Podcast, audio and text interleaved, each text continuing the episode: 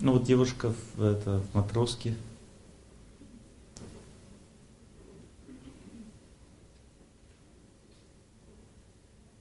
Садись, садись, садись. У меня такой вопрос. Так получается, что я совмещаю тему последних вопросов. Это и личная жизнь, в которой а, женщина эмоциями разрушила мужчину, и вопрос, который касается непосредственно работы. Вы прямо разрушили, да, прямо ну, совсем? Я так полагаю, что да, эмоционально. Вопрос в чем? Да не, он перестрадает, успокоится и дальше будет жить. Же прям разрушили? Ну, он не страдает, абсолютно. Ну все, значит не разрушили. Вот и получается так, что, например, на сегодняшний день, вот я имею в виду детей, мы живем а, с семьей в северном городе, где у меня есть и заработная плата хорошая, и дом, жилье, и отпуска длительные, достаточно комфортные условия, садик не совсем. Меня все устраивает, но в таких условиях не смог жить мой супруг, который является а, жителем Испании. И на сегодняшний день, ну, получается, Испания, стою перед выбором, да. Теплая а, страна. То ли мне остаться жить там, где все есть у детей. Без мужа, но без мужа, да? Муж не соглашается жить в том городе, да, и в России. То есть да. выбрать мужа или страну? Да. Мужа. Но в то же время муж, например, доверия нет, потому что помощи него тоже нет. Ни в отношении ни в отношении меня. Как нет помощи? То есть, а как вы живете? Ну, вот так. То есть он на свои деньги, вы на свои, что ли? Ну, вообще, да. Ну, то есть он сам себя просто содержит и вам не Нет, помогает? когда мы жили вместе а, в России, конечно, у нас общий бюджет был, но потом он уехал жить в Испанию. И сейчас разговоры такие, что... Так это не он уехал, наверное, а вы его просто выпустили из своих объятий. Никогда выпустила, женщина не должна позволять мужчину уезжать без нее. Вынужденная ситуация получилась. Хорошо, тогда едьте сейчас к нему назад. Как довериться? Если даже в России довериться нельзя было. Довериться, ехать и все, это ваш муж, что довериться? Мы же говорите, с неспокойным сердцем нельзя менять место. Надо ехать к своему мужу. Если муж не хочет. Неважно. Надо ехать к своему мужу и попытаться сделать так, чтобы захотел. У меня была такая ситуация. Одна моя знакомая позвонила мне, говорит, меня муж выгнал из дома. Я сейчас нахожусь у подружки. Я говорю, а причина? Она говорит, ну, я ему сказала, что он слишком много смотрит на девушек, он осерчал и выгнал меня. Сказал, что я не хочу в таких отношениях жить, когда за мной наблюдают, следят там за каждым шагом. Он говорит, что мне делать? Я говорю, оснований для того, чтобы выгнать нет. Поэтому ничего не надо делать. Она говорит, а что мне ему писать, звонить? Я говорю, не надо ничего делать. Она говорит, а как я, что мне делать? Мне жить одной теперь? Я говорю, надо сначала успокоиться и понять, что Бог всегда защищает того, кто верит в Него. Помолись, говорю, успокойся, потом поговорим. Помолилась, успокоилась. Говорит, что делать? Я говорю, жди звонка или чего-то. Он напишет тебе. Я, и она говорит, а что он напишет? Напишет, что ты плохая, недостойная его. И дальше что? А дальше сказать, ну да, согласна. Согласиться. Он ей написал, она согласилась. Потом он написал, что ты что уехала-то? Она сказала, что как бы, так, наверное, получилось, мы не поняли друг друга. Но вообще я не уезжала. Она говорит, а, он говорит, а ты со мной жить-то будешь? Она, и она меня все время спрашивала, как ответить. Я ей говорю, надо сказать, что мы продолжаем с тобой жить, что ты мой муж. И с этой точки зрения ничего не поменялось. И так она ему отвечала очень смиренно, спокойно и твердо внутри себя. Без обид, без разочарований. И когда он ее приехал забирать оттуда, он ей сказал по дороге, что ты самая лучшая из всех тех девушек, которых я встречал. Испытание не означает ничего, кроме того, что это просто испытание. Вы не доверяете мужчинам. И это значит, и это значит, что они рядом с вами не будут задерживаться. Потому что это обидно, когда тебе не доверяют. Вы не поехали со своим мужем, хотя он вас приглашал. Вы не доверяете ему и сейчас. Больше того, вы ищете себе другого человека. Я не буду продолжать эту тему.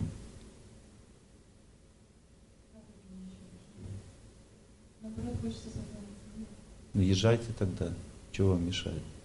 Кроме ваших грехов, кроме ваших грехов, которые заставляют вам, с вас сомневаться в человеке, что вам еще мешает? Он не готов, как все мужчины не готовы.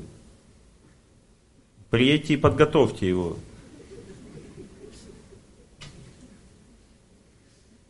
Он вас примет, если вы приедете, потому что он уважает такие поступки. Вас примет и удивится очень сильно. Будьте разумны. У вас еще есть время сохранить свою семью. Сколько? Пять месяцев.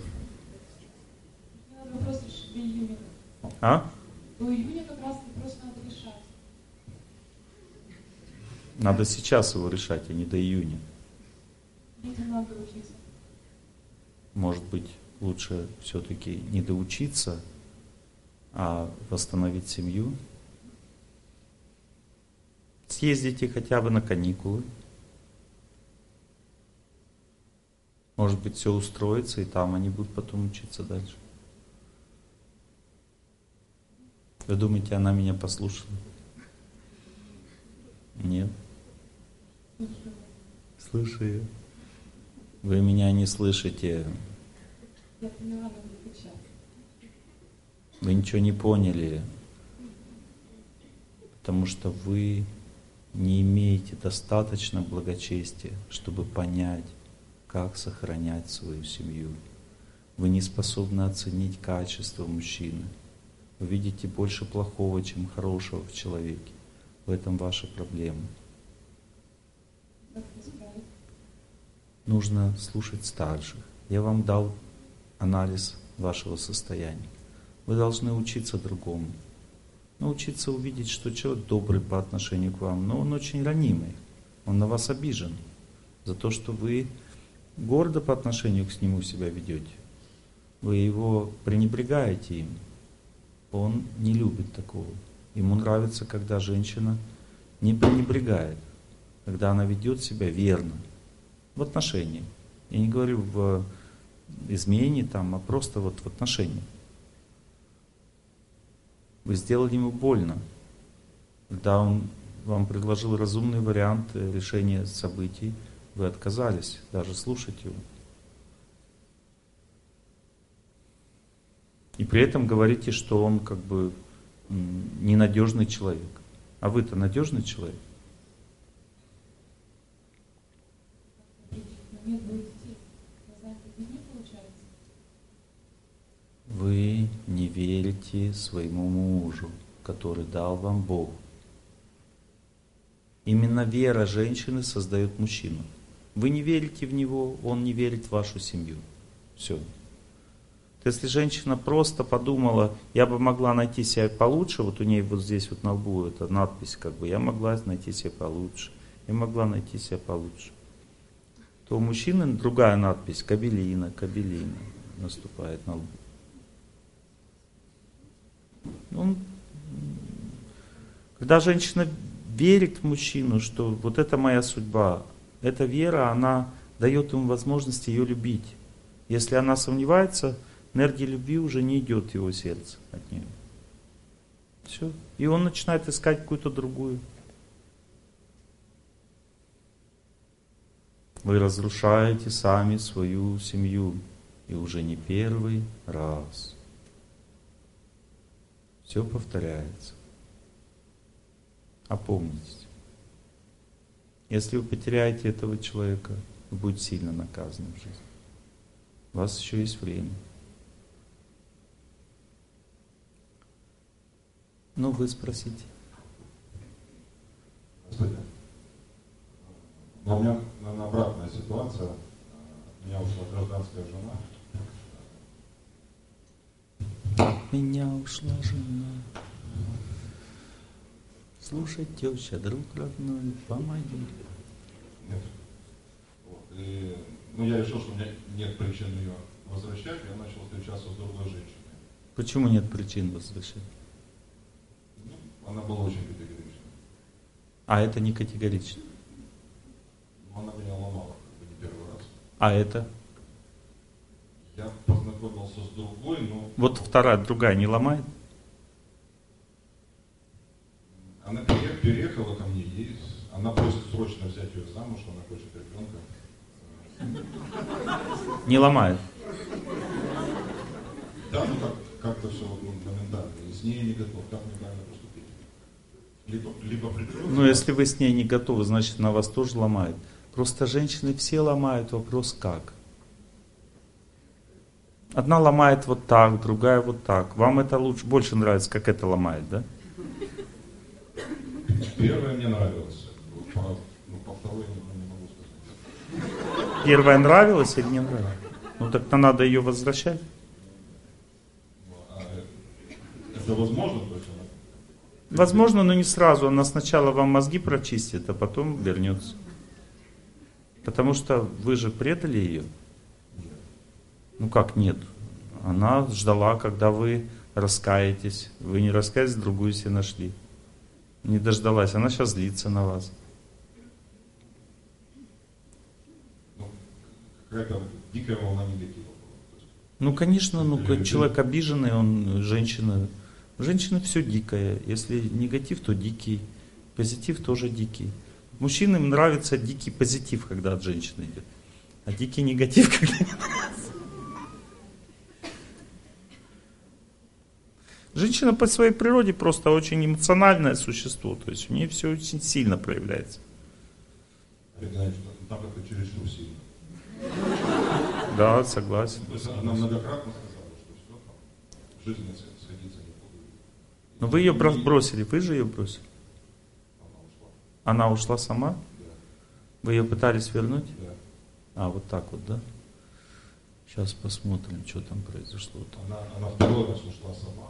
Но вы ее предали как-то, она вот почувствовала предательство? Нет? Все тогда, значит, понятно. Гордость. Ну, у нас нет выбора. Выбор в чем заключается? У нас нет выбора сейчас. Жить со второй, Жить со второй, успокаивать ее.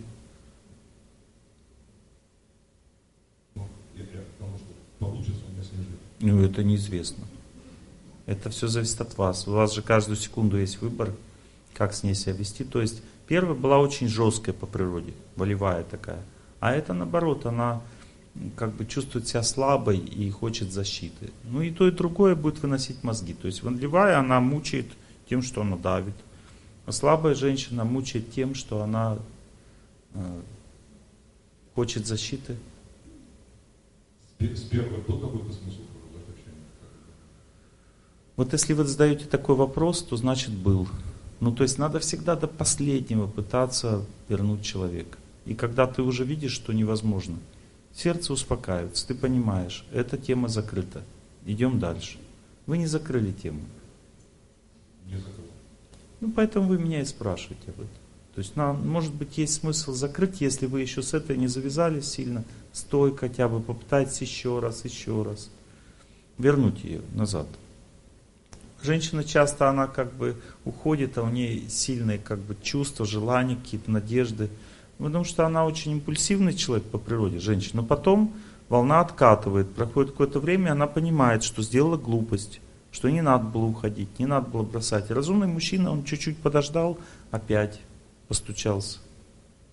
В тот момент, когда ее немножко как бы... А когда ее отрезвило, она стучится, она сама писать что-то начинает, что-то говорить. Ну, то есть она сама как бы дает знать, что я отрезвела, все. Я, я поэтому задал вопрос, потому что там как-то все двери закрыты, причем ну, повода нет. Не вот, пишет ничего, ничего. Ничего, мелкая ссора, да. Как-то она там пыталась вредить, как-то, ну, гадить. А в отношениях со второй я просто, ну, боюсь на себе. Пока еще не поздно. Ну, вы еще раз постучитесь, если вы видите опять протест, ну, значит, все.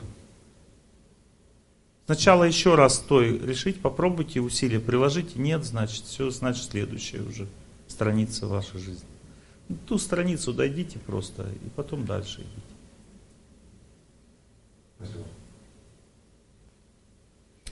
Все, мои хорошие, теперь лекция. Ну, тема, видите, все, вот, жизнь у нас тяжелая какие-то трудности у всех. Поэтому мы об этом беседуем. Тема нашей беседы а,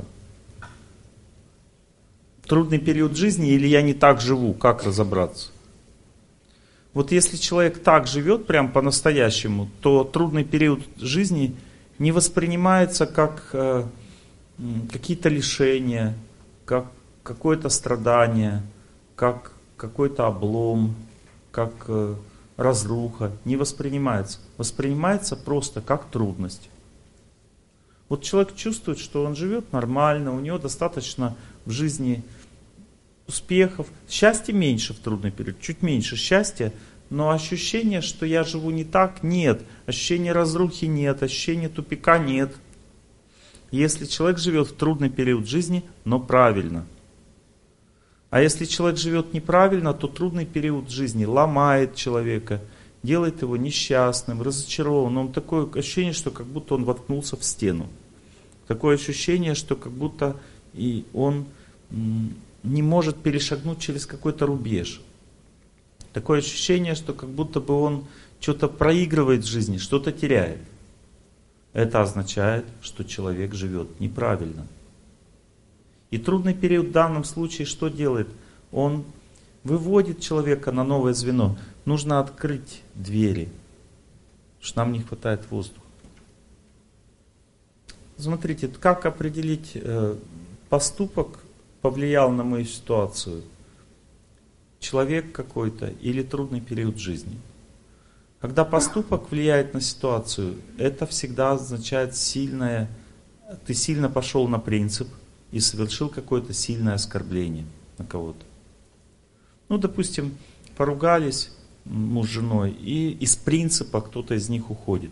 Это не значит, что идет плохой период жизни.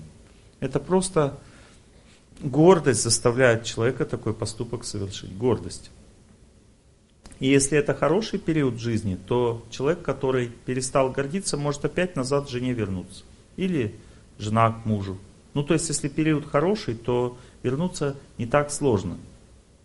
Надо просто раскаяться. Но если период плохой, тогда вернуться будет сложно.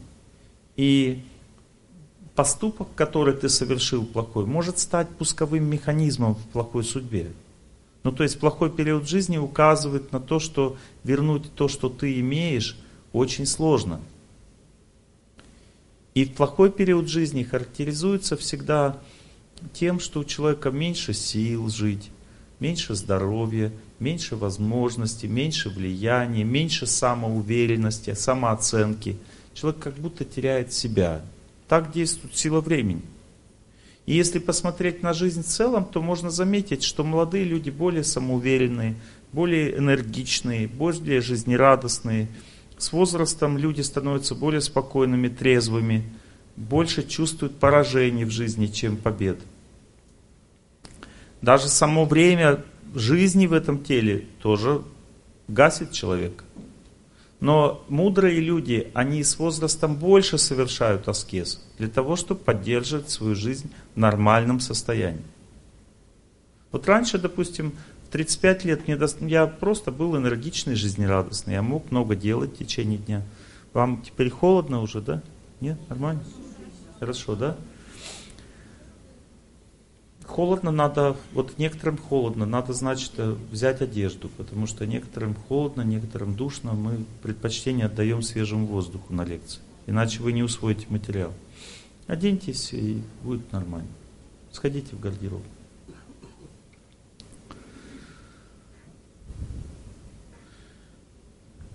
Следует понять, что плохой период жизни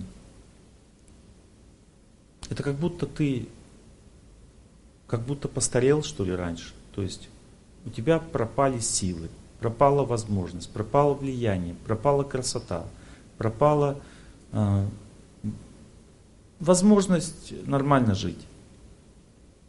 Так влияет плохой период. Но когда наступает плохой период, любая ошибка делает человека беспомощным. Вот ты в хороший период ошибся, все исправил. Плохой период ошибся, нужно огромные силы совершать для того, чтобы вернуть все назад. Так действует плохой период. Но следует, тем не менее, знать, что в целом люди живут в трех слоях жизни. Как в русской сказке говорит, этой дорогой пойдешь, коня потеряешь, в скобках жену.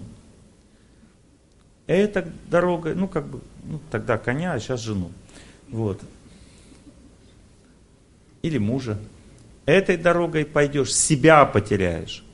Этой дорогой пойдешь, счастье найдешь. Но этой дорогой, которой ты счастье пойдешь и найдешь, идти очень трудно.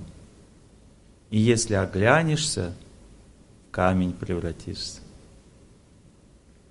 Рассказываю. Это русская сказка, аллегория.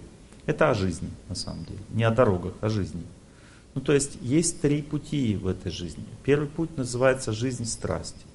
Что такое жизнь страсти? Это когда человек считает, что счастье находится в будущем. И поэтому он живет ради будущего, не ради настоящего. Он говорит, вот ипотеку выплатим, будем счастливыми, а сейчас просто выплачиваем. Вот выучусь в школе, буду счастливым, а сейчас просто учусь. Вот в институт поступлю, буду счастливым. Вот закончу институт, тогда буду счастливым. Вот хорошую работу найду, тогда буду счастливым. И так далее, и так далее. И все время человек живет в будущем. Эта жизнь в будущем, она истощает психику. Человека все меньше и меньше становится свободного времени, потому что для того, чтобы жить в будущем, надо все больше и больше э, работать. Понимаете, человек живет в будущем. Почему он живет в будущем? Потому что он материальные радости променял на душевные. Ну, то есть некоторые люди думают, что спокойствие или спокойная жизнь, что такое материальная жизнь, э, радость? Это спокойная жизнь. У тебя как бы все есть, вот, все есть. И ты думаешь, что ну, нормально же все есть. Все хорошо так жить, как бы. И это просто расслабляет, дает покой, сонливость такую психическую. И человек думает, что это и есть счастье. Настоящее счастье, оно состоит из отношений. Когда люди умеют терпеть, прощать, верить, любить, молиться. То есть вкладывают силы в душу свою. И в результате настоящее время становится счастливым. Но для этого нужно совершать аскезу. Я, допустим, а, вчера утром пробежал 16 километров. Когда бежал, было тяжело. Потому что я не молодой парень, чтобы как лось бегать. Вот. Но я пробежал эти 16 километров свои раз в неделю, я бегаю такую дистанцию. И когда я пробежал, то через некоторое время я почувствовал, что моя психика расслаблена, мне стало легче жить, спокойнее, жизнерадостнее. То есть, понимаете, я напитался энергией природы с помощью этой аскезы. У меня тело расслабилось, потому что с возрастом копится напряжение в теле. Его надо снимать движением. Понимаете? То есть аскез, совершает человек аскезу, он становится счастливым, жизнерадостным. Но сама аскеза, это тяжело.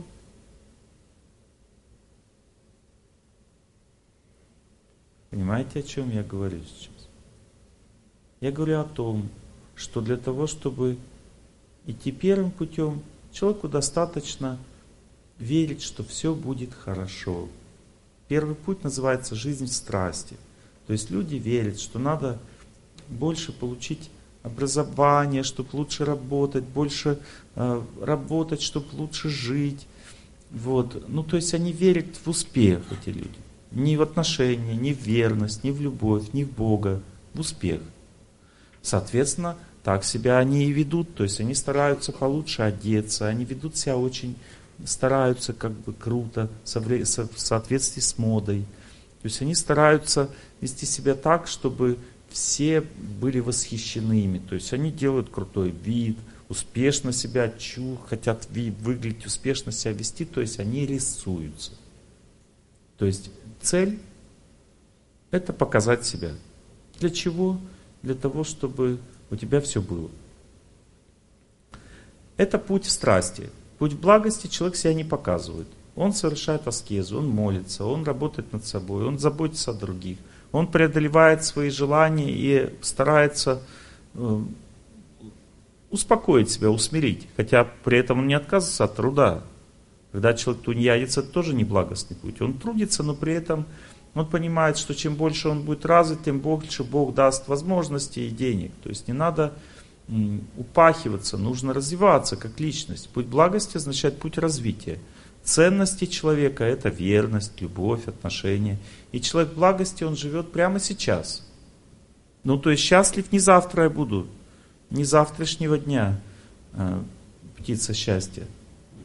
А сейчас прямо надо вот на, на лекции расслабиться, понять, что да, дети дома голодные, ничего страшного, расслабься, все будет хорошо. Если ты будешь их любить, они успокоятся. Да, я уже устала сидеть на этом стуле. Олег Геннадьевич много любит говорить. Но надо слушать, и все равно же делать нечего. Жизнь тяжелая. То есть человек принимает свою жизнь, он пытается настроиться на то, что происходит прямо сейчас. Человек благости верит в Бога. Это означает, что он верит, что если он будет правильно жить, то жизнь сама принесет ему счастье. Люди в страсти пытаются завоевать свою жизнь. Они пытаются показать себя, куда-то лезут вверх. Человек благости знает, что придет время, он сам будет судьбой выдвинут вверх. Допустим, человек благости знает, буду уважать старших, меня возвысит. Буду уважать равных, у меня появится коллектив буду уважать жену, будет семья крепкая. И так далее. То есть он вкладывает силы в отношения. Но человек в страсти думает, крепкая семья будет, когда будет много денег. Денег не будет, не будет крепкой семьи.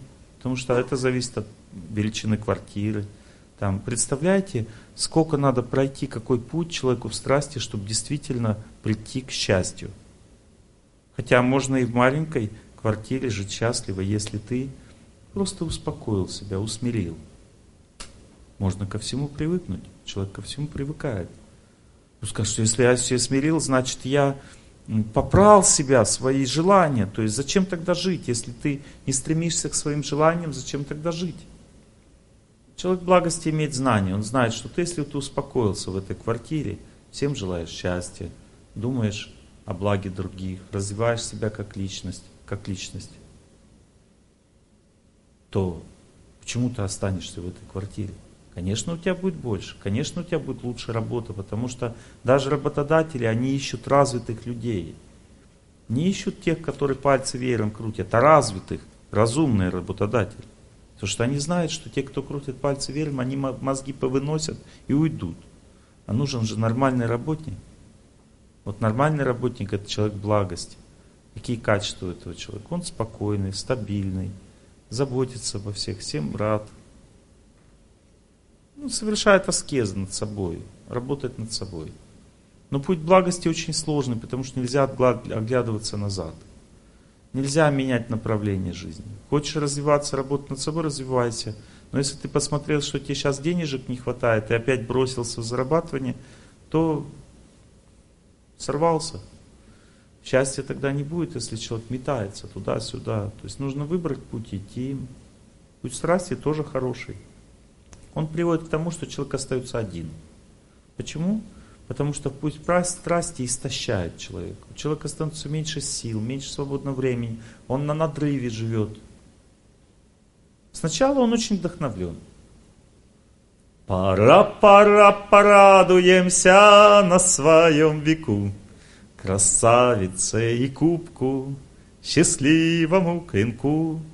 Пока-пока покачивая перьями на шляпах, судьбе не раз шепнем «Мерси, Баку». Ну, то есть, верить в удачу такие люди. Проходит время, они, есть этапы жизни в страсти. Первый этап называется э, вера в будущее или вера в счастье. Или вдохновение, энтузиазм можно назвать первый этап. Второй этап называется усталость. Третий этап надрыв. И четвертый кризис. Кризис переводит человека или в невежество. Невежественная жизнь означает себя теряет человек. Как себя потерять? Это пьянство, разврат, криминал, неприсуха для женщин, лень, безволие и так далее. Есть мужское невежество, есть женское. Женское незаметное. Женское невежество называется депрессия и лень. Мужское называется пьянство, гулеж. То есть мужское невежество заметно, женское нет. Невежество есть невежество. Но человек в кризисе, человек, как бы, как определить, что ты в кризисе? И вот первый этап был такой, да? Пора порадуйся на свой. А потом 40 лет спустя, да? Сколь дней осталось, как снять усталость? Зеленоглазое такси. О, -о, -о. притормози, притормози и отвези меня туда. О, деду будут рады мне всегда. То есть человек начинает уже соображать, что не поверить надо в удачу и счастливому клинку, а надо добрые отношения строить с людьми. Надо было не 40 лет спустя делать, а прямо сейчас. То есть нужно правильно жить научиться. Итак, что такое, ну как бы, хороший период жизни? Хоть у благостных людей, хоть у страстных людей, хоть у невежественных, хороший период жизни всегда хороший. В него, во время него нет испытаний, нет страданий.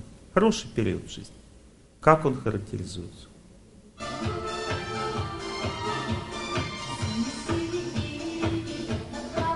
Знаки, знаки благоприятные.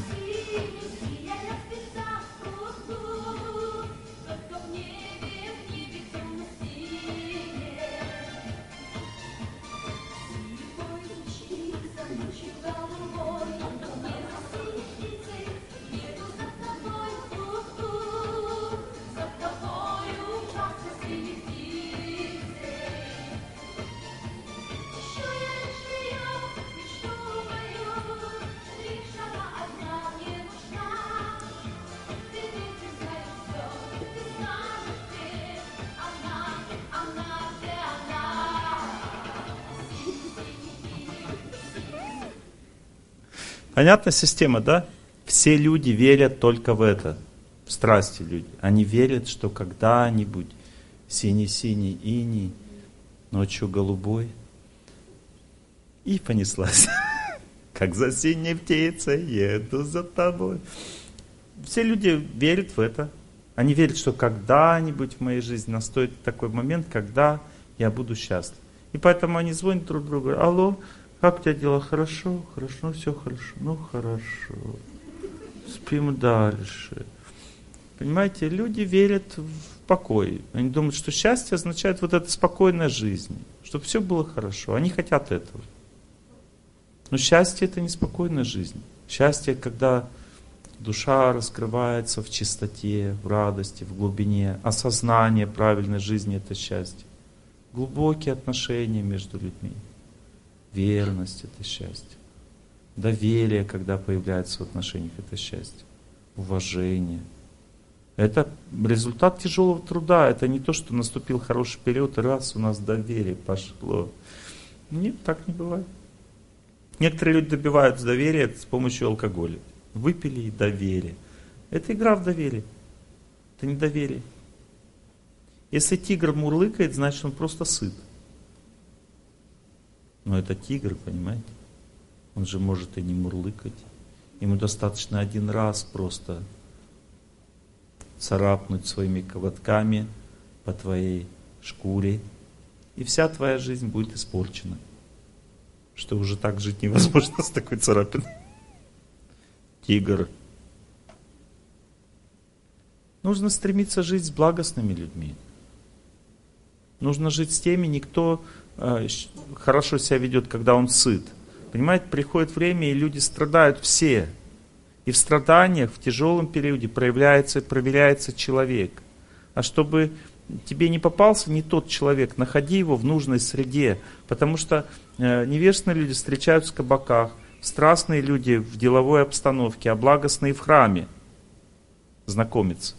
Понимаете, у этих трех видов сред разные совершенно поведения, разные друзья, разные взгляды. Допустим, люди в невежестве, для них праздник это нажраться и рыгать под столом. Люди в страсти, для них праздник это ну, хорошая обстановка, Рио-де-Жанейро там, ну то есть, когда все круто как бы в твоей жизни, ну круто, ну Олег Геннадьевич, все равно ты не поймешь, блин. Ну круто, понимаешь? Вот. Вот когда все вот так вот, ну, люди в благости, для них счастье это верность, любовь. Праздник у них тоже есть, когда вот они в прорубь ныряют, допустим, позавчера. Просто ради Господа. Понимаете, вот это праздник, потом а, душа раскрывается, супер. Это праздник для благостных людей. Это паломничество по святым местам, счастье, откровение, отношения со святостью там, и так далее. Очень много счастья тоже. Не то, что только страстные люди или невестные могут быть счастливыми. Некоторые люди думают, благостные люди, они такие все зашорены, там эти сектанты. Там, допустим, я когда э, разок в аэропорту увидел, там кучка евреев такие, они там кучкой пришли туда, там молятся, сидят, что-то. И все смотрят на них, думают, вот дурачье, неизвестно. Вы же не знаете жизни этих людей, вот религиозных, насколько у них глубокая жизнь, чистая, светлая. Может быть, все остальные дурачье? Кто его знает? Зачем они так себя живут? Зачем они жертвуют своей репутацией, эти люди, если они там ходят в этих одеждах? Они же знают, что все над ними смеются. Зачем они такую жертву отдают? Здесь какой-то смысл же, правда? Я вас не затягиваю в еврейское сообщество. Я вам говорю просто о разнице в восприятии мира. Если мы говорим о трудных периодах жизни, то благостный человек побеждает его, становлюсь мудрецом.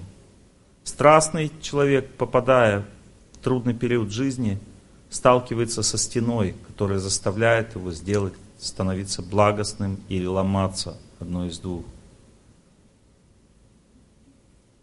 Невежественный человек, сталкиваясь с трудным периодом жизни, теряет свою жизнь. Поэтому веселье у невежественного человека до первого тяжелого периода жизни. Чем отличается э, культурно пьющий от, от пьяницы? У меня вопрос. Чем, в чем отличие? Различие только в том, в каком периоде человек живет, да ни в какой не дозе. В каком периоде человек живет, в этом различие. Если человек живет в хороший период, то он просто культурно пьющий. Как только наступил плохой период, а он выпивает для чего? Для того, чтобы снимать себе напряжение.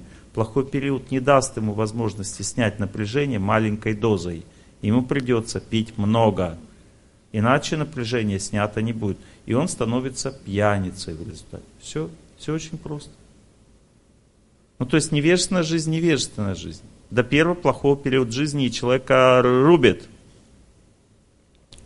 Страстный человек верит только в хорошую жизнь. И все фильмы про это смотрят, что там все стреляют, а в него не попадает, что он как бы ну, крутой, он всегда победит. Даже 150 человек вооруженных, все равно он победит.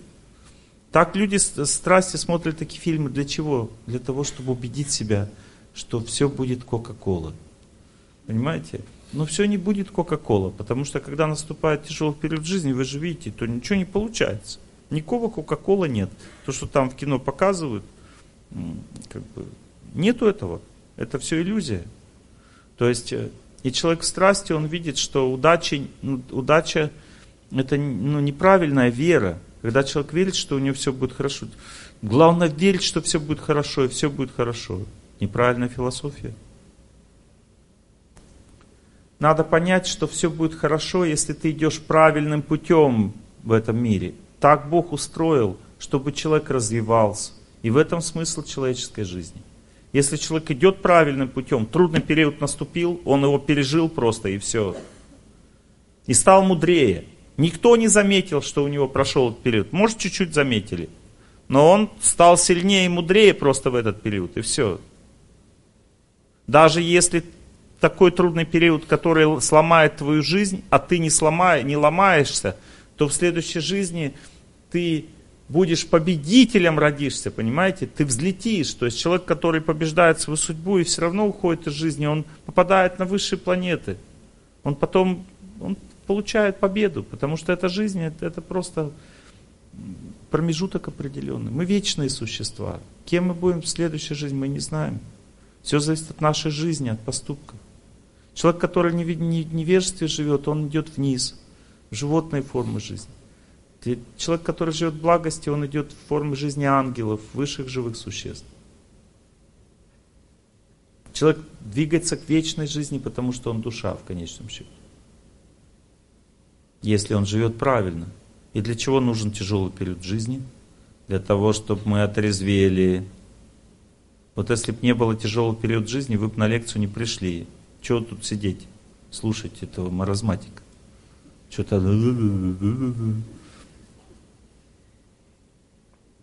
Я не для тех, кто уже давно слушает мои лекции, а для тех, кто первый раз пришел, сейчас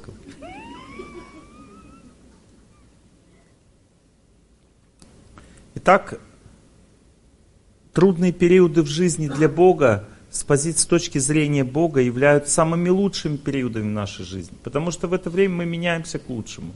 А хорошие периоды э, жизни в нашей, которые мы так сильно ждем и верим в них и хотим их, с точки зрения Бога это просто пустая, пустая трата времени. Потому что мы в это время расслабляемся и как бы не работаем над собой.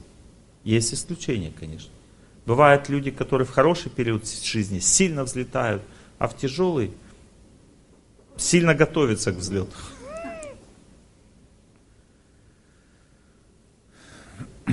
Какие бывают трудные периоды в жизни? Они в целом могут быть сразу все вместе, а может по отдельности. Допустим, бывает так, что у человека в чем-то портится здоровье. Чаще всего люди думают, может не тот что-то съел, может быть я, может меня сглазили.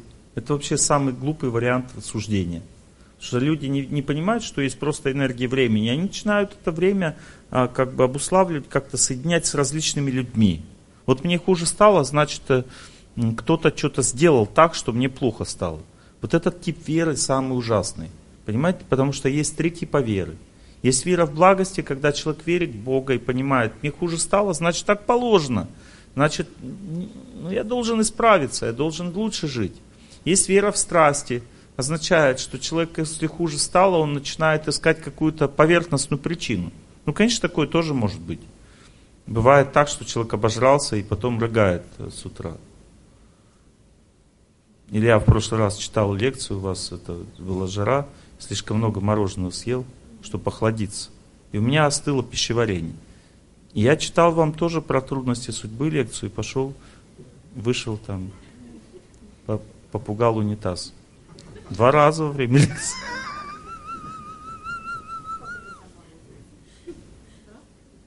Огонь пищеварения, может, там же горит пищеварение.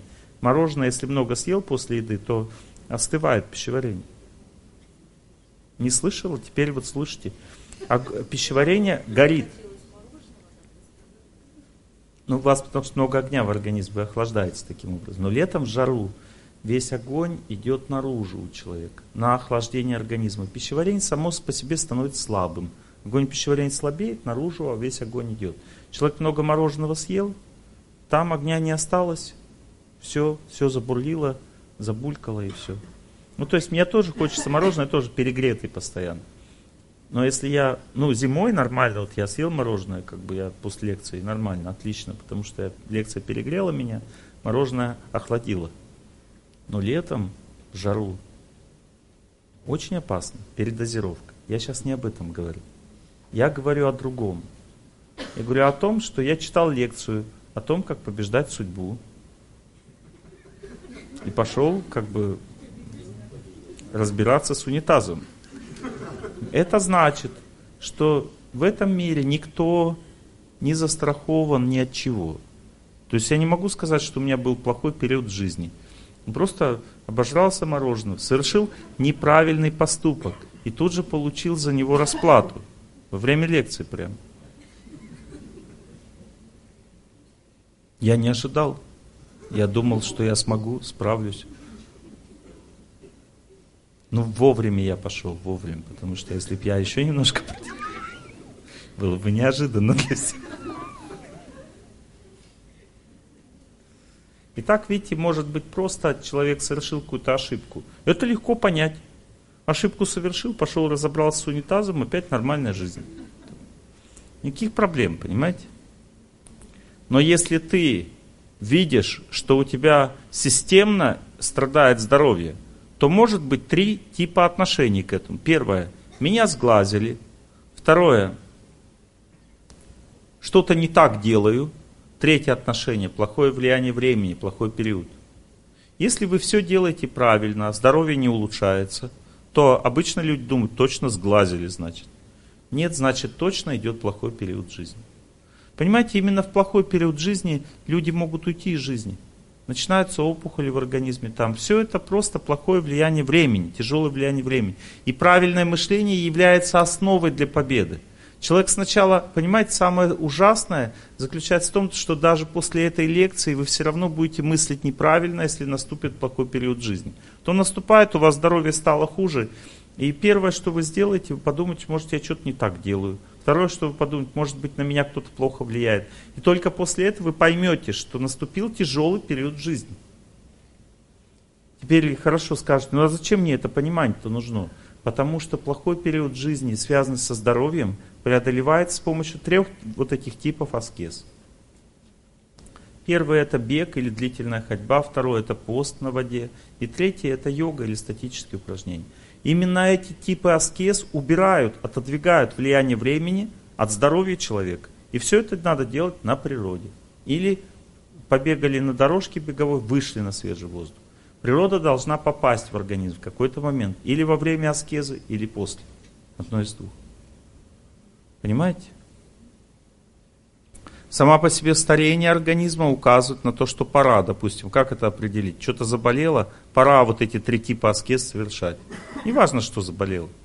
Потому что боль, жар излишний в теле, лишний вес, все это указывает на то, что пора совершать аскезы, иначе, э, что иначе? Иначе ты можешь полететь в ящик.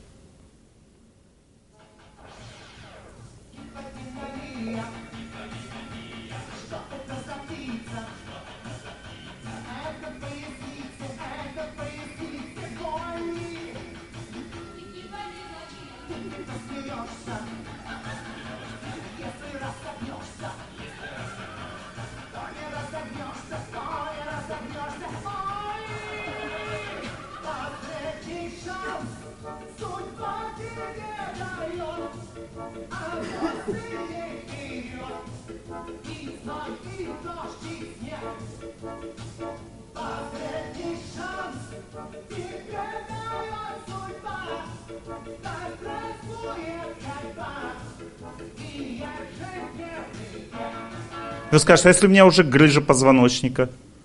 Начинайте двигаться, она пройдет. Сто процентов. А если у меня суставы болят, начинает двигаться, пройдет.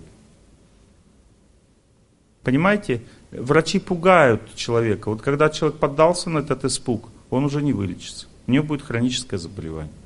Допустим, жарко стало излишнее, то есть есть три типа старения человека. Первый тип старения это напряжение, это боль сустава в позвоночнике. Это преодолевается длительным движением, неподвижным положением тела. Допустим, суставы заболели, тебе говорят, все, тебе долго ходить не надо. Это неправильная подсказка. Тебе надо ходить помедленнее, но дольше, и тогда ты вылечишь суставы. Вот это правильная подсказка. Понимаете? Но если ты не будешь ходить, некоторые врачи говорят, вообще старайся меньше ходить, у тебя суставы больные, все. Они мыслят так, что суставы это как ну, подшипники на машине. Если вылетел подшипник, на машине ездить нельзя. Это неправильное мышление, понимаете? Они восстанавливают суставы. И начинаешь долго ходить, и они ну, через вот это нытье, они ноют. Почему они ноют? Потому что ты, когда идешь, они не ноют, кстати. Почему? Потому что когда человек двигается, больше энергии в организм поступает, и сразу начинают лечиться суставы. А когда ты перестал идти, на следующий день начинают ныть. Почему? Потому что когда ты не двигаешься, меньше энергии поступает в организм, и они требуют энергии, поэтому ноют. Вот как ребенок, допустим, ноет, так и суставы ноют тоже, им тяжело. Можно по -по пойти por это время и чуть-чуть походить. Может поменьше, чем ты большую нагрузку давал. Чем дольше ты двигаешься, тем больше промежутки между движениями надо устраивать, чтобы организм успевал отдыхать. Когда все переболит, дальше уже ничего не болит. У меня, когда я начал бегать, мне все переболело. Даже мозги. И потом ничего не болит. Сердце переболело, суставы, все позвоночники, все. Некоторые суставы по несколько месяцев болели даже. Ну, как ныли, вот такое состояние. Это лечение организма. То же самое пост. Понимаете, то есть второй тип старения – жар в теле.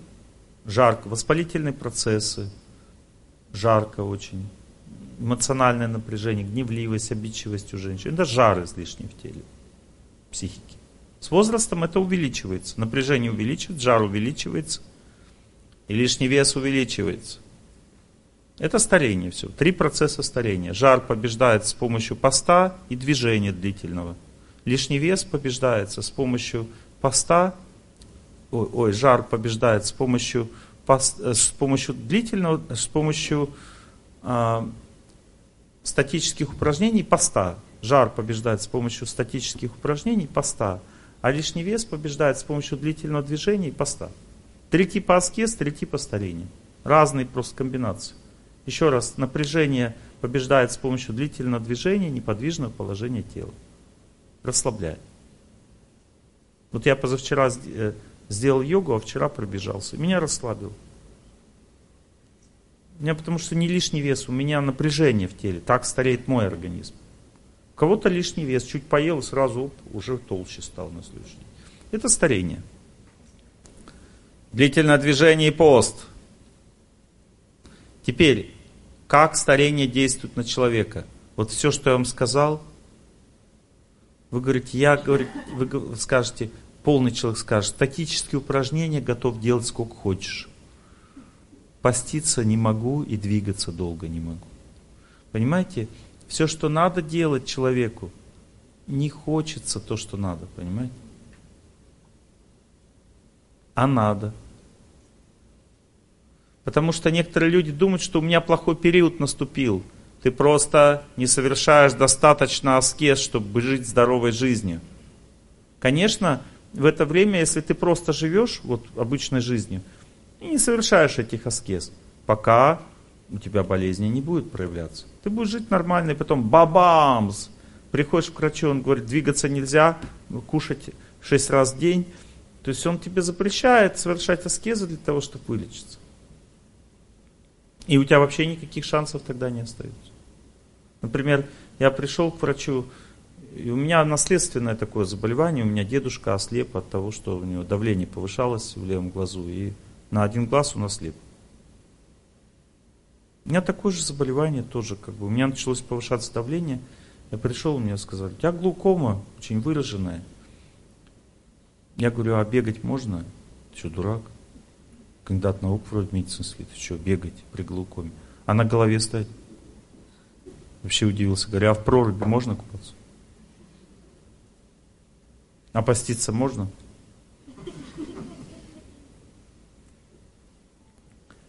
Смешно было, когда я встал на голове и померил себе давление. В это время глазное давление в норму пришло. Когда я бежал 14 километров, поверил давление, давление пришло в норму от бега.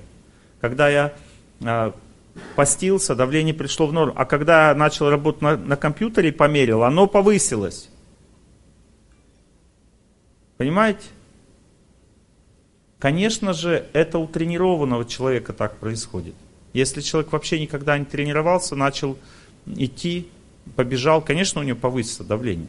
Ну, потому что просто нет тренировки, поэтому человек должен все равно, даже если он плохой период наступил, начались болезни, надо немедленно начать это делать потихоньку, двигаться, потихоньку поститься. Придет время, и у вас все наладится через аскезу по-другому никак. Поняли, да? Плохой период жизни, со здоровьем чем характеризуется? Все начинает болеть. Вы пробуете все менять, там диету делать, все равно все болит. Значит, нужна аскеза. Можно наладить жизнь, но все равно все болит, значит, нужна аскеза. Только аскеза побеждает судьбу тогда. Вы скажете, как, Олег Геннадьевич, я женщина и не могу сама заставить себя бежать. Согласен. Женщина это другой способ заставлять себя. Женщины заставляют себя с помощью отношений. Надо договориться с подружкой, созваниваться, говорить, ну давай сегодня побежим, ну давай. Подружка должна вдохновить. Не муж, а подружка. Потому что когда муж скажет, иди беги, вы на зло не побежите. А? Я говорю вообще просто люди. Я бы не про вас сейчас. Все нормально. Вам не надо, у вас все хорошо. Просто на вас посмотрел. Все. А? Че? Когда он просит. Это значит, вы хорошая жена. Угу. В основном женщины муж просто не... А подружка попросил, побежали. Но если ты бежишь, когда муж просит, еще лучше. Тогда вообще меньше проблем. Тогда вообще супер. Женщины заставляют себя с помощью других людей. Коллективный разум у женщины. Она сама не может, ей нужен... А мужчина должен сам заставить себя взорваться. Ну, тоже друзья могут помочь. Скажет, да ты хиляк. Мужчина такой, а я не хиляк. И все. То есть мужчине не надо говорить, пойдем побежим завтра утром. Не надо, ему надо сказать, ты скоро врастешь кровать. И он скажет, нет! И встанет тогда.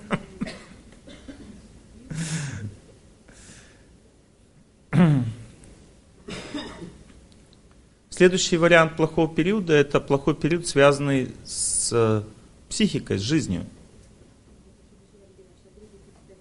А? Лишний вес. Но если хотите про эти типы старения, я распишу подробнее. Первый тип старения – напряжение. Первая стадия напряжения, вторая стадия – это боль, это поясница, это поясница, боль, это вторая стадия уже старения. И третья стадия – нарушение функций. Ну, допустим, Первая стадия – боль в суставе, вторая стадия, а первая стадия – напряжение в суставе, или тяжелее ходить, устаю. Вторая стадия – боль, третья – три стадии старения через напряжение. Вторая стадия, второй способ старения – жар. Первая стадия – жарко, вторая – воспалительные процессы, там язва желудка, там еще печень, гепатиты, панкреатиты, холециститы. Вторая стадия – Третья стадия – это системные заболевания хронические, ревматизм там и так далее. Понимаете, когда уже как бы, все те говорят, это уже не лечится. Понимаете? Все лечится, было бы желание. Это судьба. Так действует судьба, злая судьба. Тоже все можно восстанавливать. Все можно восстанавливать. Даже инвалид может стать очень активным, даже если человек обездвижен, вот у него поясница не двигается, он сейчас можно, есть такие как бы аппараты, в которые можно двигать только ногами, только руками. Если человек пальцем можем одним двигать, он весь день сидит, двигает пальцем, у него заработает три пальца. Три пальцем двигает весь день, кисть заработает, кистью, кистью двигает, рука заработает. Руку, рукой двигает, дальше тело вот здесь заработать, потом здесь заработать, потом вторая рука и так далее, понимаете? Хочешь жить, живи. Допустим, человек мне задал вопрос, говорит, Олег Геннадьевич, а если я не могу бегать? Я говорю, тогда ходите. Я продолжил, говорю, не можете ходить, ползайте. Не можете ползать, тогда шевелите руками весь день. Не можете шевелить руками, тогда готовьтесь к земле. Потому что если человек не может двигаться, значит он скоро умрет. Это признак в Аюрведе. Как определить, что скоро умрет? Человек не может двигаться.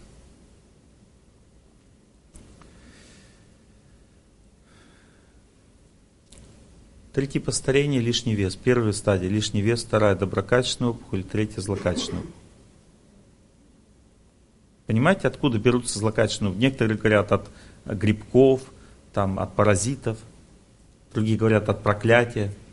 Злокачественные опухоли – это продолжение лишнего веса. Первая стадия – лишний вес. Там нарушается определенное движение энергии. Вторая стадия – доброкачественные опухоли или кисты всякие. Третья стадия – злокачественные опухоли. Лечится с помощью поста и длительного движения. У меня был ну, как небольшой лишний вес в жизни все время. И я, когда начал бегать больше, я вообще не худел. Вот сколько не бегаю, не худею. Не пощусь, не худею. Вообще не худел просто. Начал бегать больше 8 километров. Вдруг неожиданно я заметил, что я худею.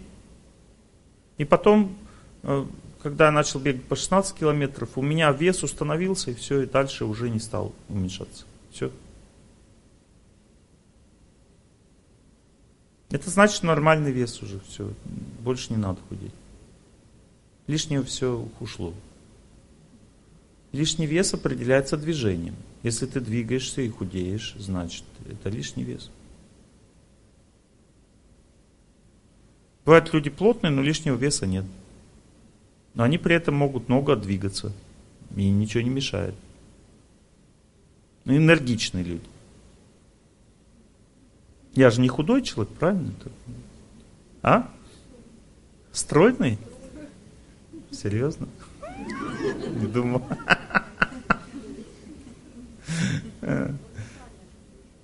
Питание. Это питание зависит от мышления. Есть разные уровни питания. Зависит от мышления человека. Допустим, самое низкое, э, самое питание, которое требует меньше душевных сил, меньше душевной энергии, это мясо. То есть оно же и не дает импульса к развитию большого. То есть человек, который ест мясо, у него очень тугая инертная психика. Рыба более высокий тип питания. Почему? Потому что это менее развитые живые существа. Еще более высокий тип питания это когда человек отказывается от продуктов насилия.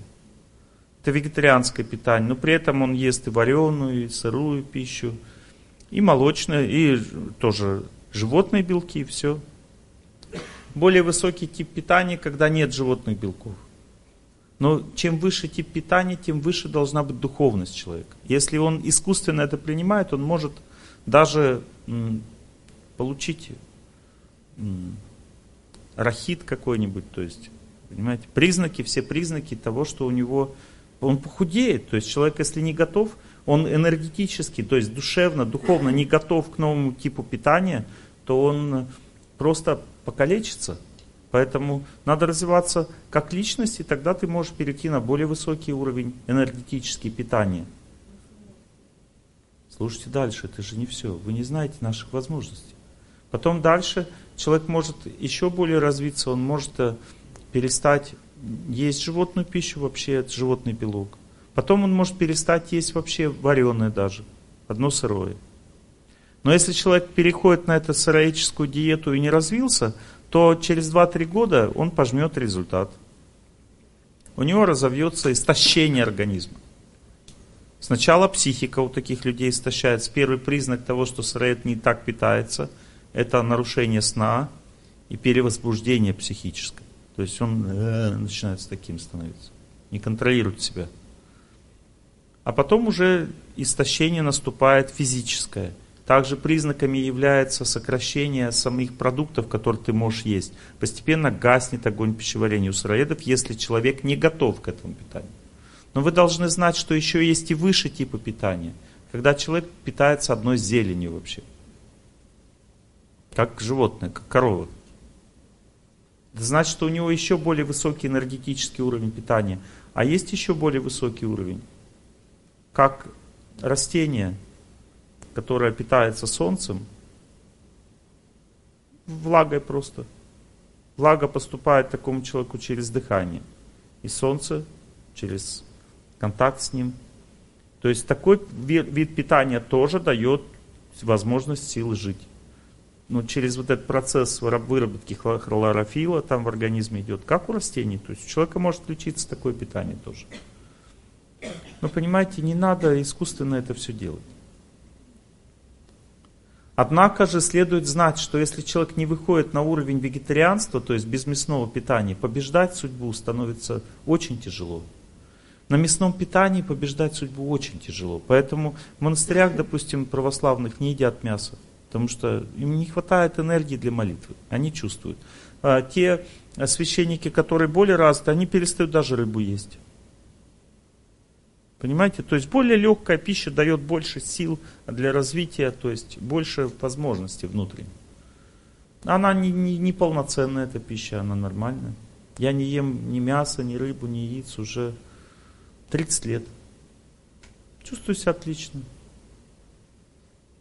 С каждым годом все меньше надо кушать. То есть лучше усваивается все. Влияет, да, согласен. Итак, а, плохой период жизни, связанный с психикой, характеризуется лишениями. Вот человек жил, жил нормально, бац, он что-то чего-то начал лишаться, и он ничего не может сделать. У него уходит близкий человек, допустим, с которым он жил, или работы он теряет. Ну, какая-то одна из социальных сфер. И следует знать, что точно так же, как есть аскезы для тела, которые делают человека здоровым, точно так же есть аскезы для психики, которые эм, механически нейтрализуют влияние плохого периода жизни. Например, если человек чувствует, что плохой период влияет на работу, на его деятельность, то там же и выход. То есть, если человек с любовью начинает о всех заботиться, что-то делать. То есть, понимаете, выход в том, что, ну, приведу такой другой пример. Вот есть определенная сила. Вот, допустим, я качаюсь, у меня там мышцы, да, развитые, мышечная сила. Есть разные виды сил. Вот, допустим, есть сила красоты. Сила красоты может быть двух типов. Допустим, женщина получает от прошлых поступков благочестивых внешнюю красоту – чем больше она добрых поступков в прошлой жизни сделала, тем красивее она внешне. Но внутренняя красота у женщины, она приобретается с помощью доброты в этой жизни. То есть, если она всех заботится, всех любит, ухаживает за всеми, как женщина себя ведет, то есть старается дарить атмосферу любви вокруг себя, то ее сердце становится красивым, и эта красота сердца дает ей возможность выйти замуж, потому что внешняя красота вызывает просто половое желание мужчину. Не вызывает желание взять замуж, заботиться о такой женщине. А только красота сердца вызывает такое желание. Желание заботиться о всех. Эта красота является силой, дающей возможность выйти замуж. Это сила женская. И женщина, которая имеет эту силу, какой признак у нее в сердце? Она вообще не парится, выйду я замуж или нет она чувствует, что с этим нет проблем. А вот когда этой силы в сердце нет, допустим, она наказана, бросила мужа, не справилась, тогда она чувствует, что ей хочется сильно замуж, и она как будто бы не может, как будто в стенку упирается. И здесь два типа женщин. Одни из них начинают о всех заботиться, всех любить, и с помощью таких действий побеждают судьбы, судьбу. А второй тип женщин чем занимаются? Глусть тоска меня снедает, не женат лишь я хожу. Александр Сергеевич. Понимаете? Точно так же здесь, допустим, человек лишился работы и не может устроиться. Злое влияние времени. Как побеждается это влияние? С помощью труда с любовью. На том месте, где ты работаешь, нет денег, нет денег, зато люди будут счастливы. Когда человек начинает так трудиться, какой результат? Судьба отступает. Приведу еще один пример. Допустим, человек не может, допустим, иметь достаточно положения в обществе, достаточно средств. Большинство людей, они пытаются что-то там, кому-то взяточку дать, там куда-то карабкаются, да, то есть э, унижаются, карабкаются там, ну, служить бы рад, прислуживаться точно. Вот. Ну, знаете все эти как бы моменты. На самом деле положение в обществе у человека меняется благодаря уважению к старшим. Вот когда человек реально понимает, какие усилия правительство совершает, чтобы сохранить мир, как они пытаются вот, заботиться о людях, в ответ получает только плевки. Там не то слово сказал, все, вообще пошел вон. Понимаете, то есть Понятно, что там и возможности большие, там, делать глупости. Там возможности большие. Для чего? Делать глупости возможности большие. Для счастливой жизни у всех одинаковые возможности. Человек счастлив просто от своих отношений с людьми. Я люблю тебя, жизнь. Да? Мне немало дано, жизнь земли и равнина морская. Неизвестно давно, бескорыстная дружба мужская. Понимаете, в свете каждого дня. Жизнь я счастлив, что нет мне покоя. Есть любовь у меня. Жизнь ты знаешь, что это такое. Ну, то, то есть счастье не зависит от, от этого там. Так может спеть любой человек, который правильно живет. Понимаете? То есть. Но если человек уважает тех, кто, кому Бог доверил власть, кому Бог доверил ответственность над людьми, у кого достаточно разума, чтобы и силы, чтобы управлять. Если человек понял этот замысел Бога и просто уважает этих людей, спасибо вам, что вы сохранили мир на нашей земле. Это искреннее уважение должно быть. Это уважение является силой, меняющей человека статус. Чем больше он уважает старших, тем выше его положение. А это значит, что меньше будут нему приставать надзирательные органы там, и так далее. Понимаете? То есть положение выше означает больше доверия со стороны Бога. Некоторые люди злятся, что почему у этих больше преимуществ жизни, у меня меньше. Почему я должен страдать? Почему они как бы им все позволено? Так решает Бог. И если человек способен уважать старших, вы скажете, были бы, было бы за что, да? Вот если бы не было за что, Бог бы не поставил. Запомните, положение в обществе является самым большим испытанием в этом мире. Мало кто сейчас справляется, потому что люди, духовность очень низкая у всех. Поэтому все равно надо уважать. Для того, чтобы хотя бы, чтобы не так много работать, понимаете? Потому что если человек старших не уважает, будет пахать, как и шаг и денег не будет. Объясняю по-другому. Смотрите, человек уважает отца, он будет уважаемым человеком в обществе. Вот медитируйте просто, вот посмотрите на того, кто уважаемый человек. Он уважает отца, понимаете, этот человек. Если человек любит свою мать, с любовью к ней относится, значит он будет красивым. Вот посмотрите на красивых людей, они все любят свою мать. Поизучайте это все, поизучайте. И вы поймете эти законы. Откуда что берется, почему у человека есть социальная сила. Почему она когда-то проходит, потому что наступает трудный период. Но можно с помощью этой же силы преодолеть его. Если у тебя положение рушится в обществе, тогда больше уважай старших. И так оно и происходит. Когда рушится положение в обществе, кто тебе его рушит? Старшие. Они говорят, ты негодяй, ты не будешь больше занимать этот пост. Хорошо, прими это. Начни уважать, согласись со всем. Веди себя смиренно. Все скажут, нет, нет, нет, оставайся. Ты хороший человек, таких мало. Вот увидите, что так произойдет. Это испытание. Или, допустим, пришла к тебе милиция, там, «Э, там беспредел. Уважительно относись. Уважительно не означает унижаться. Сказать, да, совсем согласен, давайте, пожалуйста, разберемся во всем. Когда так уважительно с милиционером разговариваешь, он расслабляется. Но, понимаете, здесь надо его натиск выдержать. Нужно быть достаточно смиренным человеком. Потому что он тебя испытывает этим натиском. Милиция с помощью натиска определяет, к какой категории людей ты относишься. И там дальше уже соответствующим образом с тобой себя ведет. Если ты ведешь себя очень достойно, они побоятся совершать над тобой насилие. Мало ли что. Они чувствуют. И это на самом деле идет от Бога все. Это Бог решает. Над кем можно совершать насилие, над кем нет. Потому что человек показывает определенный тип уважения. Чем выше уважение к старшим, тем более защищен в жизни человек. Я вам рассказываю про тяжелый период жизни. Одни рушат твое социальное положение, другие рушат твою семью, третьи рушат твои возможности в отношениях с младшими, допустим. Как эти возможности усилить? Если ты заботишься о младших, значит тогда младшие к тебе будут притягиваться.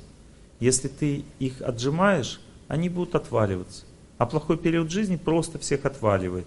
Но ты можешь больше заботиться. Больше даже, чем о себе. В этот плохой период эти все останутся рядом с тобой. Так люди и делают, когда наступает в бизнесе тяжелый период, человек начинает просто платить всем зарплаты, себе ничего не оставляет, прибыль свою убирает, сохраняет коллектив, всех заботится, говорит, оставайтесь, все будет хорошо, забыл про себя, вкладывает все деньги в младших. Результат, все сохраняется, у него опять пошло вверх потом. Когда приходит хороший период. А если он отжимал всех, у него самые лучшие люди уйдут, все развалится. Самые лучшие люди, на них все держится, но они самые разумные. Они понимают, что происходит. Их не обманешь. Душевный плохой период означает, что у человека раскол в сознании. У него все нормально внешне, но он не знает, зачем все это ему надо. Вроде жил хорошо, потом бац, смотрит, что-то как-то все плохо. В этом фильме, мультфильме «Три благодаря» царь лежит такой на столе, говорит, скукота, в толок плюет. Значит, наступает плохой период. Понимаете? Если он так лежит, значит, что-то дальше что-то будет. Это сто процентов. Придет какая-нибудь шамаханская царица и устроит тебе Кузькину маму. Вот. Разочарование в жизни. Человек жил, жил, жил, все вроде нормально. Бац! И он не знает, что такое, что тут как-то... Не надо мне все это, не хочу я так жить. Это значит, что душа ему уже подсказывает, его сердце подсказывает, хватит дурью маяться. Пойми, что у тебя есть цель в этой жизни, что ты рожден для Бога, а не для квартиры, машины, семьи, там, детей. Это все внешнее. Пытайся понять глубину своей судьбы, своей жизни. Пытайся понять глубокий смысл. Если ты не будешь это делать, значит твоя жизнь пройдет зря. Потому что всех своих детей, всех своих родственников – в следующей жизни ты все это забудешь. Я изучаю это. Я чувствую, как, куда уходит человек дальше в следующей жизни. Я медитировал на свою дедушку, который очень сильно любил меня. В следующей жизни он родился где-то в другом месте. И когда я настроился на него, он начал волноваться, но меня не вспомнил. Он почувствовал эту любовь, она как будто проснулась в его сердце. Но он не вспомнил, откуда она взялась, потому что у него была другая жизнь, другой язык, другая нация, другой народ, другой пол. Все по-другому. Каждому светит из нас это. И все, для чего мы здесь живем, все остается без нас. Хоть мы и связаны с этим.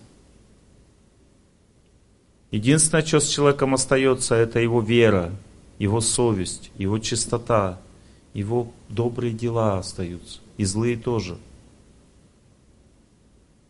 Поэтому цель человеческой жизни в этом заключается. Я вам рассказывал же, да, как я увидел сон, в котором... Да, я, да. И там в этом сне я потом увидел еще несколько снов. Да, тут был такой же, да? Понравилось, да? То есть и я как бы увидел прошлую сначала свою жизнь, потом вкратце еще дальше увидел. Я не все рассказываю об этом сне, но самое главное, как бы я хочу сказать, что в этом сне я увидел, что мои прошлые жизни похожи на эту в основных деталях как-то. Ну не то, что там это э, день сурка, а просто идея ну, похожая. Я тогда у Бога в сердце, я же понял, кто мне показывает, я спросил, а зачем все это надо? И ответ я получил такой, а для того, чтобы ты хоть чуть-чуть поближе ко мне был, не то, что он прям словами это сказал, просто я это почувствовал, что вся моя жизнь только для этого нужна, и больше ни для чего. Понимаете, то в этом цель человеческой жизни оказывается. Не в том, чтобы там, вот мы думаем, вот сейчас как бы квартира больше будет там вот, вот она цель. Нет. Это просто то, что дает возможность жить спокойнее. Это успокаивает нашу жизнь. Нам нужна пища, нужен воздух, нужен хорошее место для жизни, хорошая работа. Это все успокаивает нашу жизнь. Жизнь спокойнее течет. Но счастья больше в этой жизни от этого не будет. Потому что счастье увеличивается в жизни у человека, когда он правильной дорогой идет. Тогда будет больше счастья, больше радости, потому что счастье это энергия Бога. Это Он мне говорит, молодец, туда идешь жизни. И поэтому радуется сердце у человека. Испытывает он счастье от своей жизни, от своей судьбы. Не зря он чувствует, что прожил свою жизнь. Это значит, что Бог доволен им. Что такое кризис? Когда кризис означает Бог недоволен. В это время человек может вообще покончить с собой. Глупые люди так делают. А разумные поднимаются, заставляют себя дальше жить, понимают, что выход есть. И так оно и есть на самом деле. У человека очень много сил, он может из любой ситуации выйти. Понимаете, он может восстать против любой беды. Он может в любой ситуации быть победителем. Не обязательно в этой жизни. Понимаете, не обязательно в этой жизни. Я видел еще один сон, когда в прошлой жизни я, ну как бы в этой жизни я просто ну, страдал от армии все время, снилась мне армия. А оказалось, это не армия, в прошлой жизни я просто погиб в концлагере. Я рассказывал тоже, да? И эта гибель, она, то есть я хотел сильно, чтобы те люди, которые страдают рядом со мной, не страдали. У меня было два сильных желания. И я хотел победить судьбу, чтобы я не был в этом концлагере. Понимаете, я родился с этими двумя импульсами. Первый импульс привел меня к лечению, второй к работе над собой. То есть никакой поражения не было. Просто в этой жизни не доделал, следующий доделал. Понимаете? Нет поражений для тех, кто идет правильным путем. Выбрал правильный путь, значит будет победа только и все. Неважно, ты погибаешь в этой жизни или нет, потому что жизнь вечная. И даже, может, Бог даст возможность вспомнить, что было до этого. По Его милости все возможно. Всегда, что бы ни происходило, путь смирения, принятия, он на первой кажется абсурдным. Кажется, что это абсурд. Зачем унижаться, зачем мучиться? Этот путь самый правильный и верный. Даже если вы идете этим путем, вы все равно не получаете того, что вам надо получить вы получите, вы идете всегда верным путем. Потому что есть два пути в жизни. И я говорю сейчас не про путь к человеку. Вот, допустим, тебя бросил человек, ты пытаешься его вернуть. Он унижает тебя, да пошел, да не хочу. Иди дальше, пытайся вернуть. Потому что ты возвращаешь не этого человека. Ты возвращаешь свою возможность жить в семье. Потому что если ты говоришь, ну ушел и вали, ты тоже, значит, идешь в пустыню. Он ушел, он идет в пустыню. Ты поймешь об этом позже, лет через 10-15, когда он обломается несколько раз, тогда поймешь, что он ушел в пустыню. Но ты также пойдешь в пустыню, это испытание твое. Если ты скажешь, ну и вали, надо возвращать. Унижение, да, унижение. Но этот путь дает победу в конечном счете. Человек, который поддался на эту провокацию, типа тебя бросают, да и вали. Это неправильный путь. Понимаете, есть всего два пути, в пустыню или в семью. Куда ты хочешь? В семью? Возвращай, проси прощения, прощай, унижайся. Даже унижаться не надо. Просто пойми, что это процесс очищения твоего сердца. Он необходим. Для того, чтобы победить судьбу, нужно очищение сердца. Если ты его не очищаешь, значит не будет победы.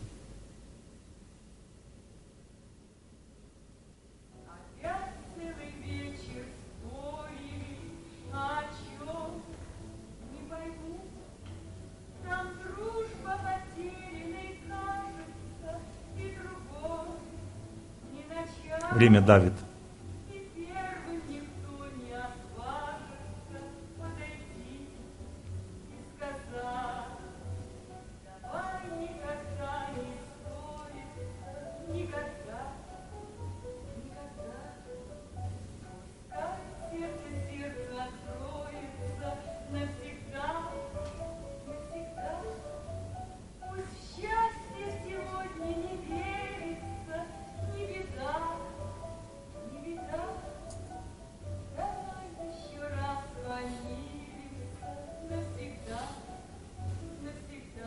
Запомнили, это верный путь всегда и во всех ситуациях жизни.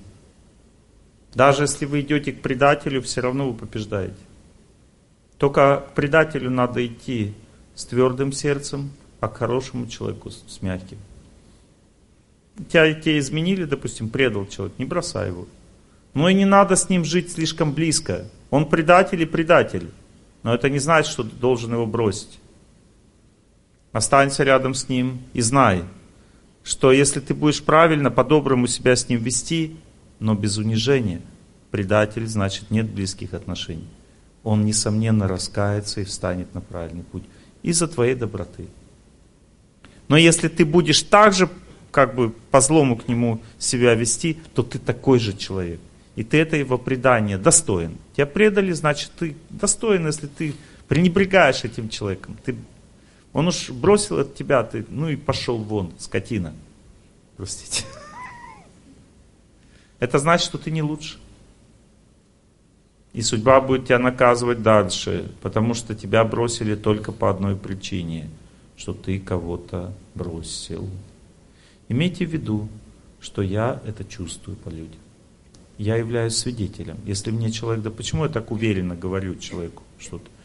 Если человек мне говорит, допустим, меня бросили, я смотрю сразу на его прошлую жизнь или позапрошлую. Бывает так, что человек так бросает, что ему несколько жизней за это приходится страдать. Я смотрю и говорю, это ваша судьба. Он не верит. Ну какая судьба? За что? Я ничего плохого не делал. Так не бывает. Мы живем вечно. Если тебя бросили, значит есть за что.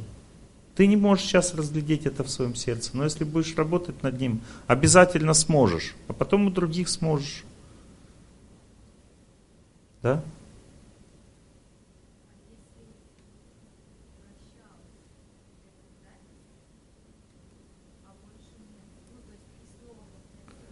А прощение не является способом искоренить предательство. Предательство искореняется твердостью духа и силой достоинства человека. Прощение – это снисходительность, это хорошо. В данном случае это называется не прощением, а давать человеку шанс. То есть ты говоришь, я буду с тобой дальше жить, но этот поступок я не принимаю. И доказать, что ты живешь и не принимаешь, даешь человеку шанс. И если он раскаивается, то тогда надо ему ставить условия. Можно жить отдельно, но не бросать. Можно жить рядом, все зависит от твоих возможностей внутренних. Если человек совсем деградировал, с ним нельзя жить рядом, потому что он как огонь, сжигающий тебя.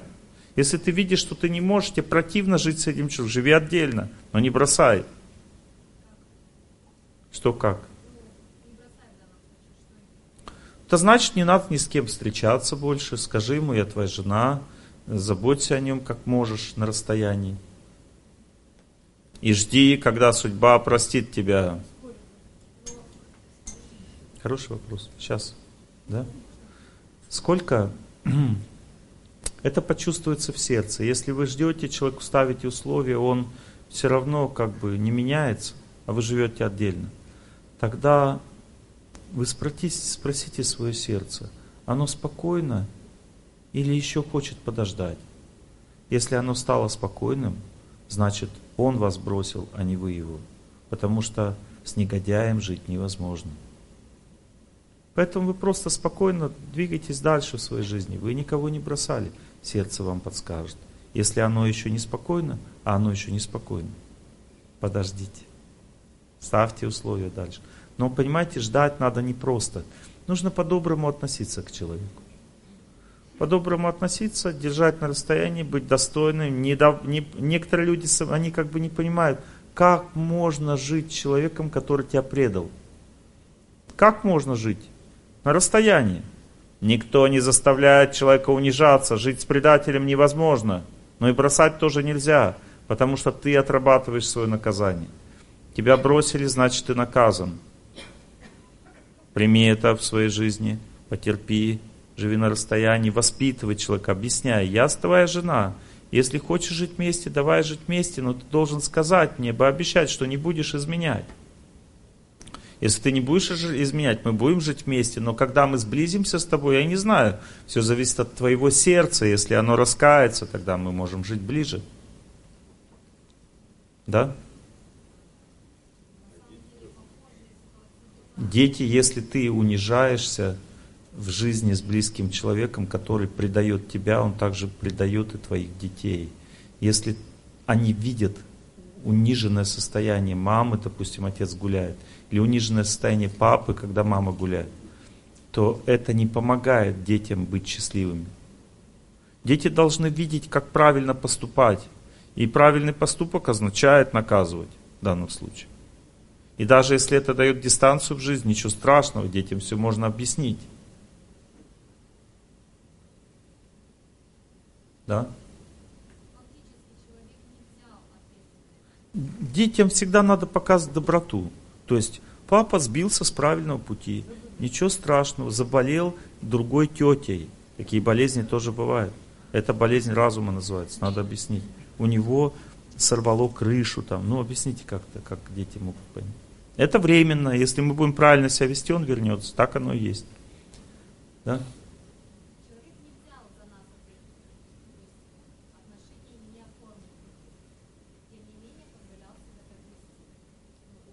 Оформленные отношения или нет, не имеет значения. Начали жить вместе, значит Бог вас соединил.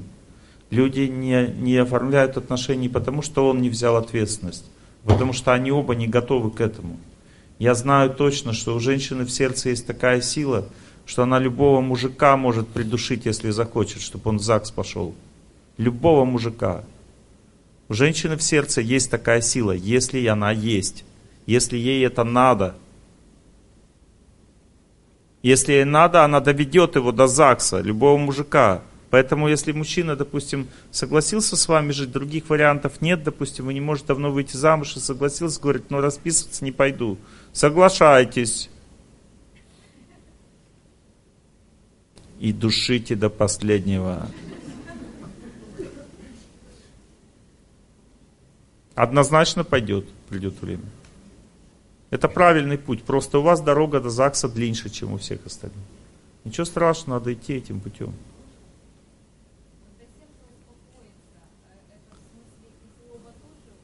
Да, злоба ушла, спокойно сердце, ты все для человека сделала, ты чувствуешь, что ты все сделала. У тебя нет больше мотива внутреннего ему ставить условия. Тебе и так хорошо, спокойно жить.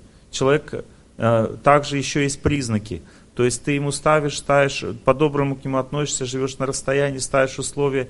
И в какой-то момент есть признак очень важный, который точно подскажет тебе, что дальше надо уже двигаться своим путем.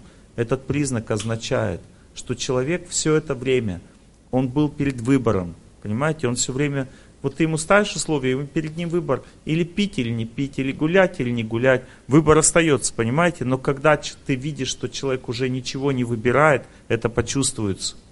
Ему уже по барабану, он, ему все равно, что ты говоришь. Он уже ничего не выбирает, он уже сделал свой выбор, он пошел путем деградации. Нет смысла поддерживать его путь. Зачем ты жить с таким человеком? Пошел, пошел, твоей, твоя дорога. Мои хорошие дороги бывают разные. Вы можете мне верить, можете нет. Бог мне все показал в этой жизни. То, что мне необходимо для того, чтобы знать, чтобы читать вам лекции. Один раз я в Днепропетровске поселился в одном месте у одного человека, и я там читал лекции по закону перевоплощения.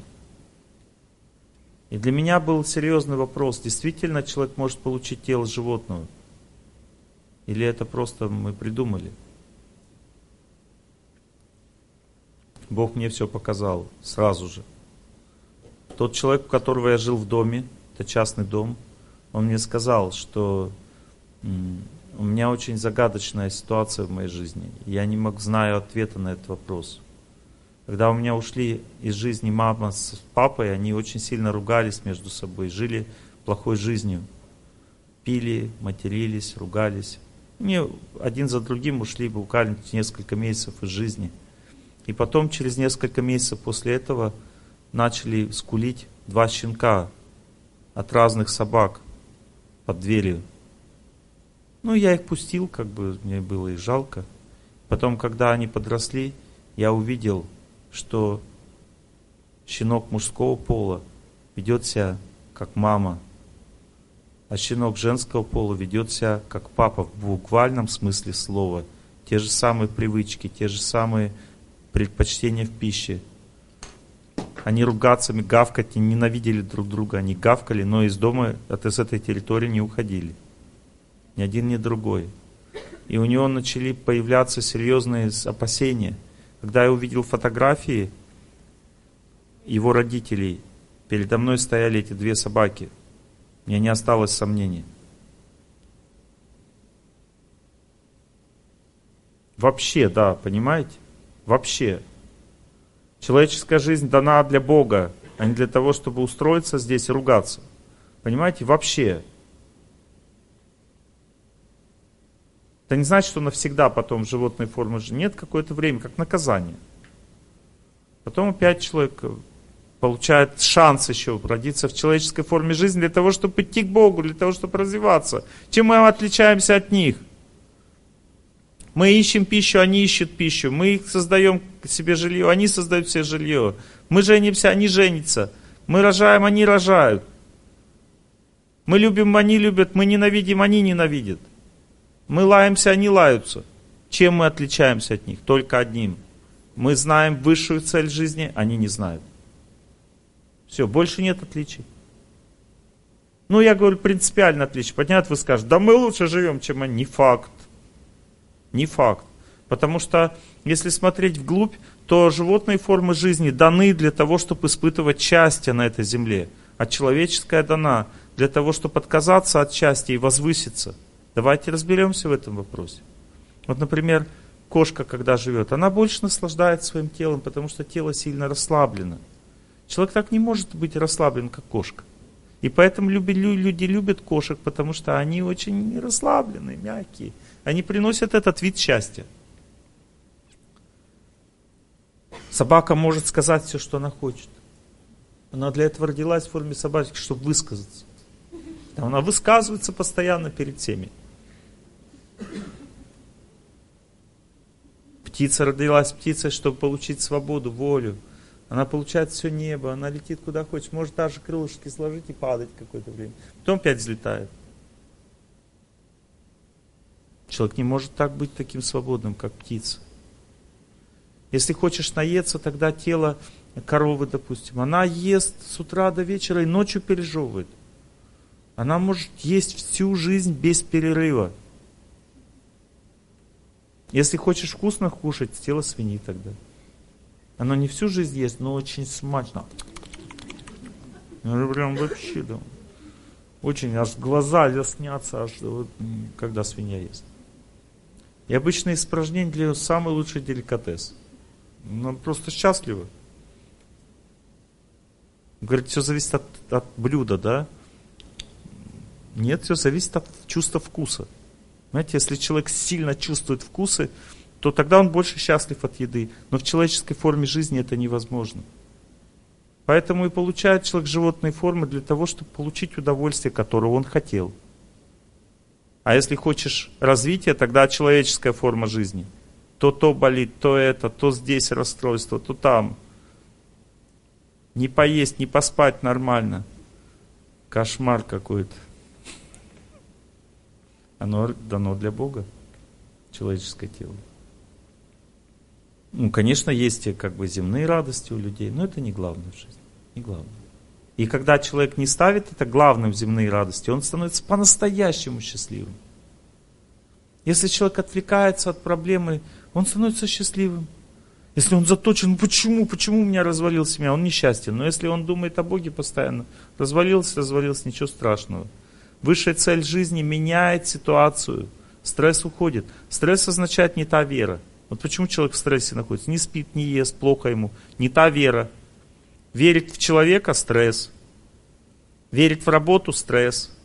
Верить в детей – стресс. Верить в Бога – нет стресса.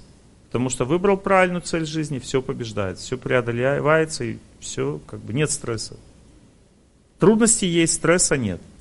Стресс означает неправильный путь в жизни. Причем интересно знать, что если женщину, вот она любила сильно человека, обязательно, если она верила в него как Бога, обязательно он ее бросит. Мы с вами говорили на прошлом семинаре. Он ее бросит. И она больше не сможет так поверить в мужчину. Никогда. Это невозможно. Поэтому один раз в год сады цветут. Почему? Потому что тебе придется дальше верить только в Бога. Потому что когда ты увидишь мужчину, влюбишься, ты, у тебя сработает инстинкт, что опять может быть то же самое. Верить можно только в то, когда ты полностью уверена, что все будет хорошо. Если нет уверенности, значит нет и веры. Поэтому обломался с мужчиной, пойми, почему. Потому что ты верила не в того, верить надо в Бога. А мужчине надо просто заботиться, служить, там, доверять, симпатизировать, там, как угодно, но не верить. Тоже человек в успех верил, там работа, работа, раз все разломалось. Почему все разломалось? Потому что Бог испытывает тебя. Он меняет твою веру. Поверь в работу над собой. Поверь в то, что ты, когда станешь более развитым, все получится. И эта вера сработает. Жизнь станет легче. Вот увидите. Надо восстать просто. Восстать против этого состояния психического, против этой униженности, безысходности. Восстать только с помощью какой-то силы можно, какой-то силы. Эта сила должна прийти оттуда, во что ты веришь. Самый первый тип веры это просто от природы. Человек начал бегать на свежем воздухе. У меня был стресс, когда я молился, все, но у меня полностью не проходило. И я просто начал, пошел к матери природе, начал ходить по лесу просто. И мне стало легче, понимаете, природа, потому что это энергия Бога. Надо не пренебрегать этим. Природа лечит человека, понимаете, просто деревья, просто трава, просто лес, просто озеро – лечат человека в трудную минуту. Добрые люди лечат человека. Ищите добрых людей, когда стресс. Бог действует через них также. Добрые не психологи, не астрологи, добрые люди. Те, которые по-доброму, если психолог, астролог, то и к нему идите еще лучше. Добрые люди нужны. Они представители Бога, они облегчают сердце в трудную минуту. Добрые люди. Добрые это не, не те, которые заискивают перед тобой. Добрые означает богатые. В них Бог, много Бога внутри. Они тебя понимают. И когда ты видишь, что человек тебя понимает, тебе становится легче.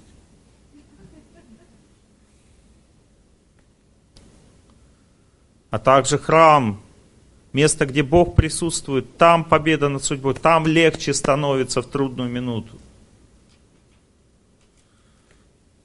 Неправильное мышление вот такое вот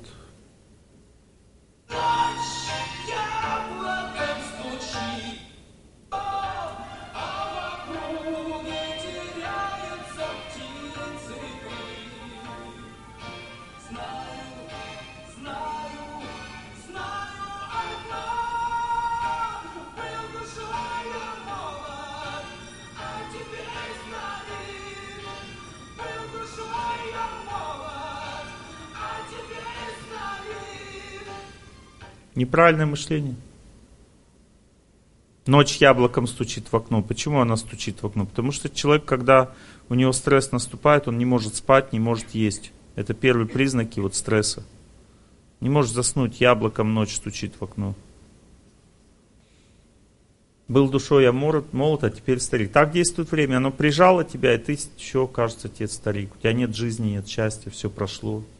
Как одна девушка подходит ко мне, такая красивая. 17 лет, Олег Геннадьевич, все в моей жизни закончилось. Правда смешно? Но она так чувствует. Я ей говорю, а в моей только начинается все.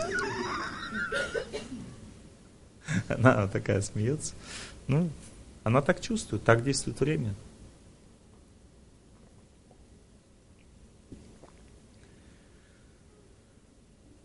Как трудные периоды родственников влияют на мою судьбу? А не бывает трудный период родственников или моих. Если у родственника трудный период, это значит у тебя тоже. Но только он не так чувствуется. Когда у тебя трудный период, то ты чувствуешь это очень сильно, и у тебя ограничены возможности в жизни. Когда у родственника трудный период жизни, он просто лишает тебя силы.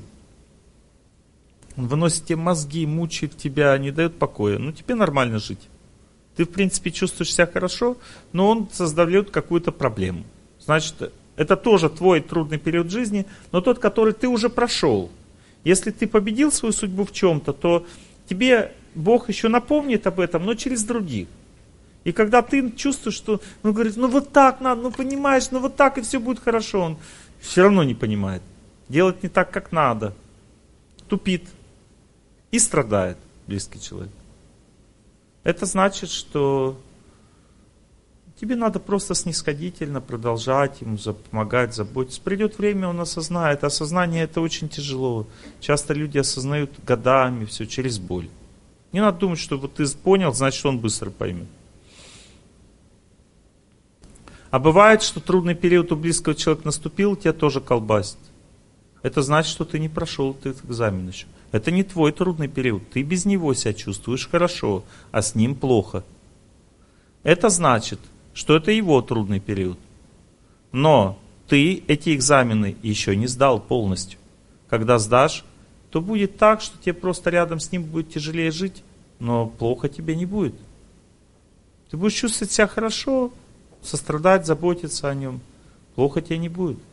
А если ты думаешь, я не могу с этим человеком жить, потому что он какой-то неудачник, у него все плохо, я из-за него страдаю, прихожу домой, мне плохо с ним, это значит, что ты продолжаешь сдавать свои экзамены через него. Особенно важно знать, что когда близкий человек пьет, там, дебоширит, гуляет, и тебе от этого плохо становится, это значит, что в прошлом ты совершил особо плохие поступки. И даже когда у тебя хороший период жизни идет, ты страдаешь от близкого человека, потому что Бог тебе напоминает об этом. Он тебе говорит, посмотри на себя со стороны. Особенно, если вы жили с родителями, которые плохо себя вели. Потом жена ведет себя точно так же, или муж, это значит, что вы наказаны еще сильнее. Вообще, когда родители плохо себя ведут, это намек на твою судьбу. Вот в этом вопросе. Значит, у тебя это сильно выражено, потому что родители показывают нам, они нам предсказывают нашу судьбу своим поведением. Говорят, смотри, вот так себя не веди. И дети думают, никогда в жизни так себя вести не буду. Потом ведут себя точно так же.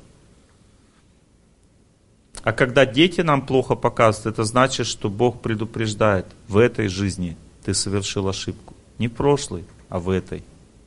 Да, родители плохо себя ведут, значит, в прошлой. Тебя предупреждают. Смотри, не делай глупостей. Вот так вот у тебя будет. Делай правильно, как у тебя сердце сейчас тебе подсказывает.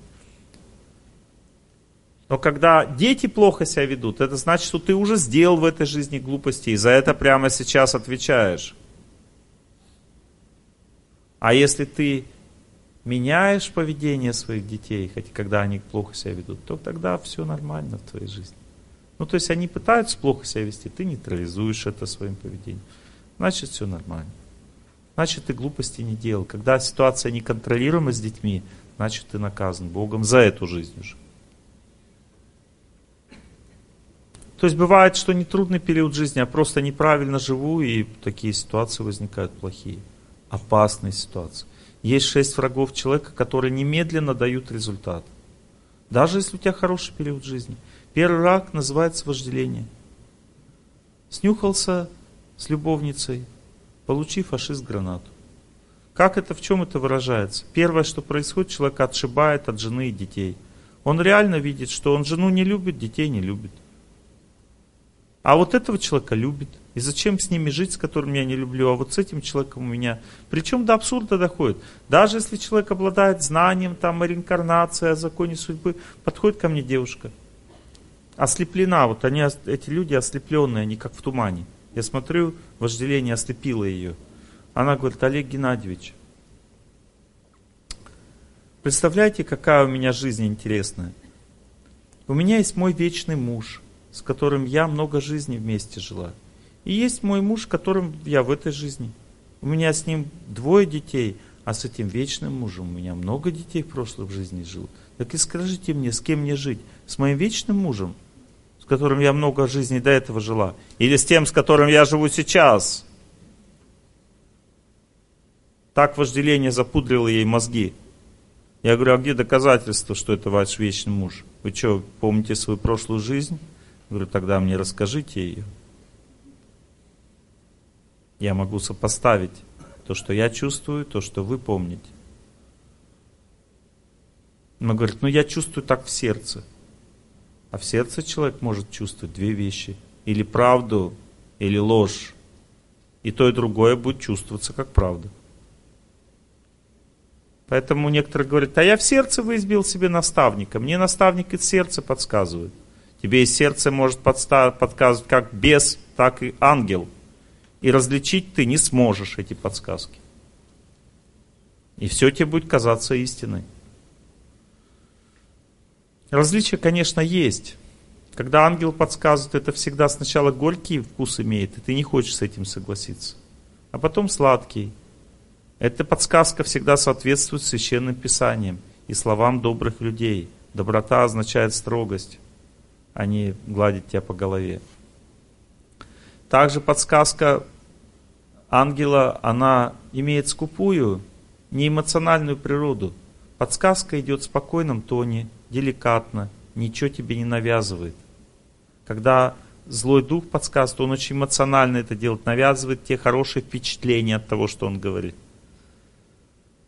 Он тебе всегда дает сразу ощущение, что все будет хорошо, немедленно, если ты так сделаешь. Никакого испытания нет. Это признак злых сил. Когда они подсказывают, они человека всегда уводят с правильного пути. Они говорят, иди от своей жены, иди от своей работы, иди оттуда, едь куда-нибудь подальше. Так действуют злые силы. Вводит человека заблуждение. Первый враг человека это вожделение. Когда человек попадает под его влияние, у него мутнеет разум. Мутнеет с помощью сладкого вкуса, ему сладко становится жить. Глаза становятся очень сладкими, мутными. Он говорит, я наконец-то... И он как говорит родственникам, я с тобой прожил всю жизнь, это правда, ты хороший человек. Но я наконец-то нашел свое счастье. Ты несчастье нашел. Синильная кислота это очень сильный яд, потому что он имеет сладкий вкус. Человек ест, допустим, сладкое, а там смертельный яд. Ему очень вкусно. И он и помер. Такую природу имеет вожделение. Это сладкий смертельный яд,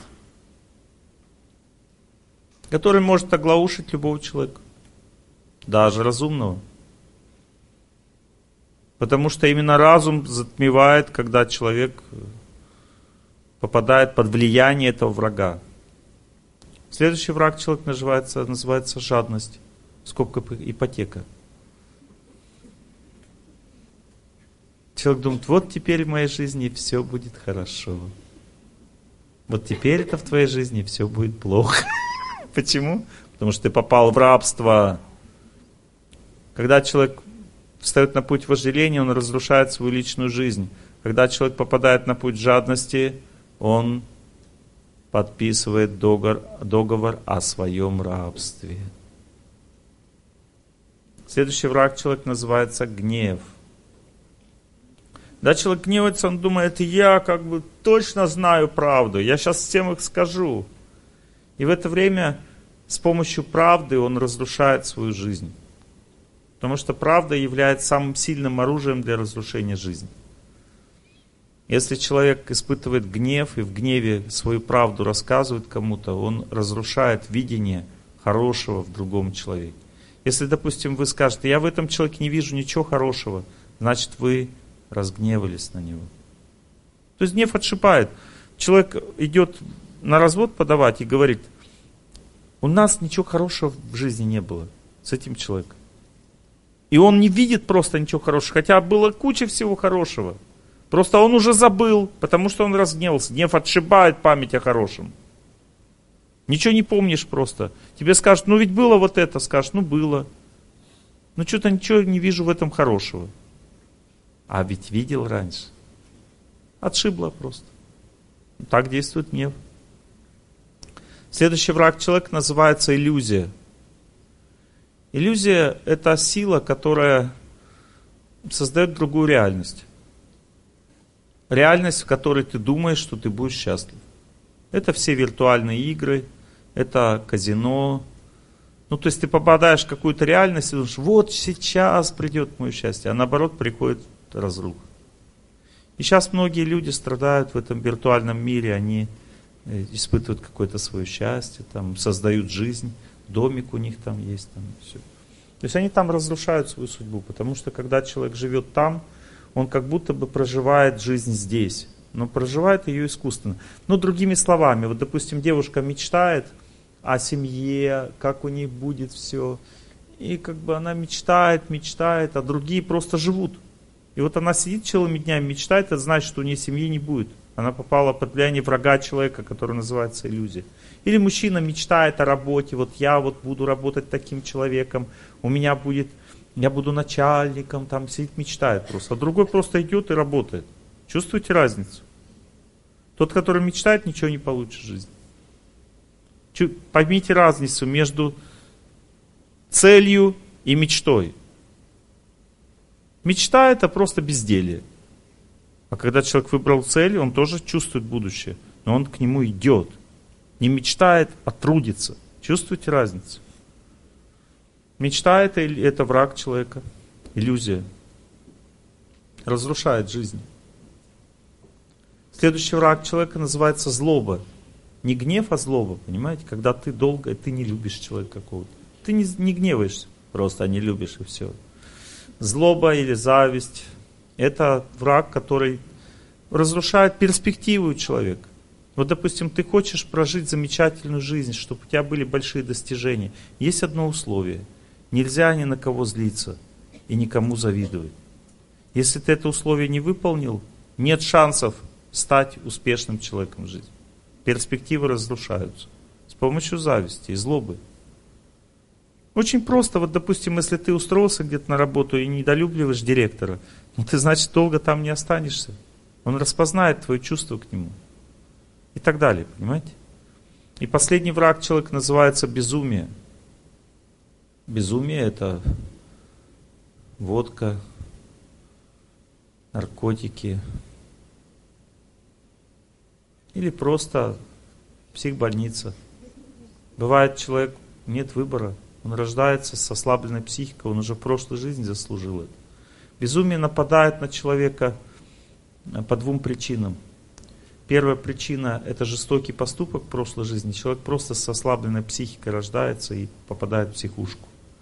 И вторая причина – это когда человек поддается на удочку дешевого счастья. Он думает, сейчас выпью и все будет хорошо. Человек хочет забыться просто в жизни. Он думает, да что париться, просто сейчас устроим себе праздник. Безумие в этот момент нападает, когда человек праздник себе устраивает во время чумы. Когда надо спасаться, он расслабляется. Чем трудности отличаются от влияния на меня? Вот, допустим, у меня плохой период в жизни или меня сглазили – что такое проклятие? Проклятие – это сила воздействия на человека, которая всегда связана с реальным событием. Она никогда не может возникать в результате просто пустого места. Ну, допустим, а, это когда обычные люди проклинают. Вот, допустим, муж бросает жену, она остается с двумя маленькими детьми, без средств на существование, она говорит, хоть элемент ты будешь платить? Он говорит, сдохнешь без элементов. Ну, допустим, да, всякие же люди бывают. И она в сердце ему, в сердце просто, даже может не говорить, как в сердце, как отражение его слов. Сам сдохнешь. Проходит несколько дней, его сбивает машина насмерть. До свидания. Второй вариант проклятия. Человек может ничего плохого даже не говорить. Допустим, я знаю, одна женщина встала на правильный путь, начала молитву, но прошлое у нее было, видно, очень тяжелое. Ее муж и сын просто взбесились, ненавидели ее, били, издевались над ней. Она продолжала духовной практикой заниматься. И в какой-то момент они подошли к ней и сказали, мы тебя сгнобим. Ты сдохнешь на наших глазах. Сын и отец, представляете? В этот же день произошла авария, они сдохли прямо на ее глазах. Богу не нравится, понимаете, такое поведение. Человек пошел к нему, цель человеческой жизни достигнута, что вам не нравится? Люди, конечно, всегда будут бунтовать. Когда человек идет к Богу, все будут против вокруг. Что это испытание. Терпите. Испытание терпите. Это ваша прошлая жизнь. Вы в прошлой жизни не хотели алтарь сделать? Мешали другим, Бог вам за это сейчас отвечает. Подождите чуть-чуть. Всегда так бывает. Я когда встал на путь к Богу, у меня мама вообще подумала, что я сумасшедший. Это было в... Я, мне было всего 18 лет. 17 даже. Я был очень искренним, как бы верил в людей. И она говорит, сынок, ты хочешь найти человека, который разберется в том, что ты делаешь. Я нашла такого э, человека. Это психиатр нашей как бы, местной больницы. Она изучает вот эти все вещи, которые ты, ну, как ты в снах там разбираешься, там все прочее. Поговори с ней, она тебе все расскажет. Получишь с ней опыт большой общения. Но я никакой опыт не получил. Я пришел к ней, начал рассказывать, она все записывает. Угу. Шизофрения. Да, мне надо медицинский поступать, с этим диагнозом не берут. Поставил мне диагноз тут же. Я маме говорю, мам, ты что привела? Смотри, шизофрения, в институт я не поступлю. Она А-а-а. начала как бы искать, нашла главного психиатра города, представляете? Нашла связи. Пришел к нему, говорит, ну рассказывай. Я рассказал, чем занимаюсь, куда пришел, что произошло. Он говорит, да, я ее знаю, да. Говорит, ну молодец, что все рассказал подробно, говорит, будешь хорошим врачом. Езжай к моему другу э, в Самаре, клиническая больница, отдел психиатрии, тебе снимут диагноз там. Приехал к нему, там рассказал, он посмеялся, снял диагноз. Пожелал успехов в учебе. Потом мама стоит в очереди через несколько лет с этой женщиной. И та и узнала, говорит, как ваш дурачок поживает? Мама говорит, мой дурачок читает лекции популярные по здоровому образу жизни. А вы как поживаете?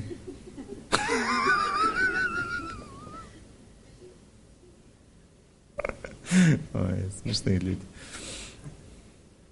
Вот она так вот думала, что я заболел чем-то. Ну, было о чем подумать, потому что я бегал в одних плавках зимой по снегу. Не жрал ничего по три дня. Она у меня повар, как бы высшей категории, там 8 первых, 7 первых мест по району, по питанию, и одно второе. я перестал есть, кормить некого. А потом я перестал говорить. Я узнал, как научиться видеть судьбу людей. Для этого надо сосредоточиться вот в этом месте и полгода не разговаривать. Я в йоге прочитал. Все. Надо, значит, надо. Мама с ума сходила просто.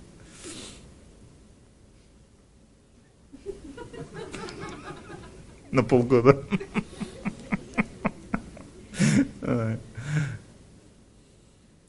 Испытание. Все вокруг будут считать вас это. Никому не рассказывать.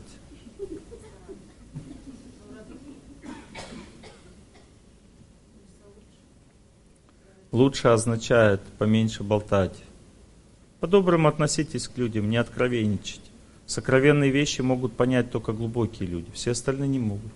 И родственники чаще всего не поймут. Потому что у вас с ними не сокровенные отношения, другие. Все от отношений еще зависит. Родственников получать для наслаждения совместного. Вам что от мужа надо? Счастье. При чем тут отношения с Богом? Ему от вас тоже надо счастье. При чем тут отношения с Богом?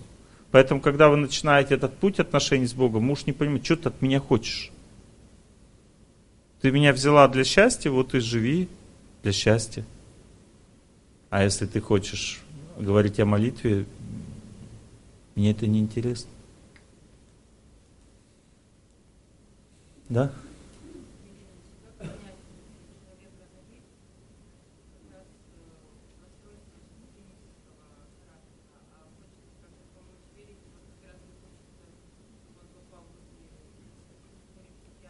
Послушайте меня. Расстройство шизофренического характера – у нас у всех есть. Не волнуйтесь. Психика у человека становится ослабленной от того, что ему не хватает силы природы. Нужно длительное движение и стать неподвижное положение тела. Когда человек длительно двигается и занимается йогой, его психика всегда становится очень крепкой и стабильной. Шизофрения означает, дух вошел в психику. Он заходит, когда она ослабла. Даже в результате болезни иногда у человека галлюцинации начинают от высокой температуры.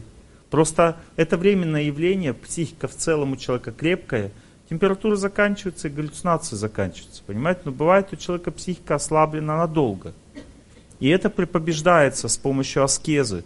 Когда человек не двигается и наоборот длительное движение совершает, ослабленность психики, вот это напряжение психики уходит. И человек восстанавливает свое психическое здоровье. Запомните этот путь. Это его выбор уже. Значит, он хочет болеть. Не, он не понимает, это неосознанно происходит.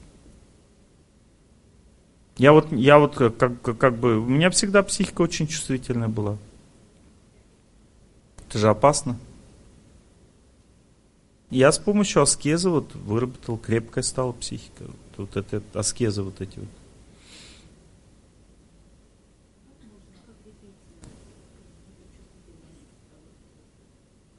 Гипер, гиперчувствительность побеждается добротой, принятием. Все, что вы видите, надо принимать, по-доброму относиться, тогда это нейтрализует плохое влияние. Если вы по-доброму к чему-то относитесь, это никогда на вас не повлияет. Допустим, если вы видите грехи человека, если вы осуждаете, они переходят на вас. Осуждение означает, тебе не нравится, попробуй сам. Бог так говорит. Ты считаешь, что этот человек плохой, попробуй его шкуру, поживи.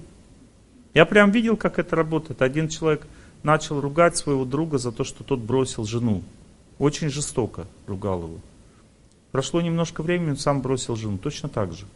Причина, если ты ну, человека не пытаешь не помочь его, не накажешь, а просто осуждаешь, жестоко осуждаешь, значит ты ругаешься на свою собственную жизнь.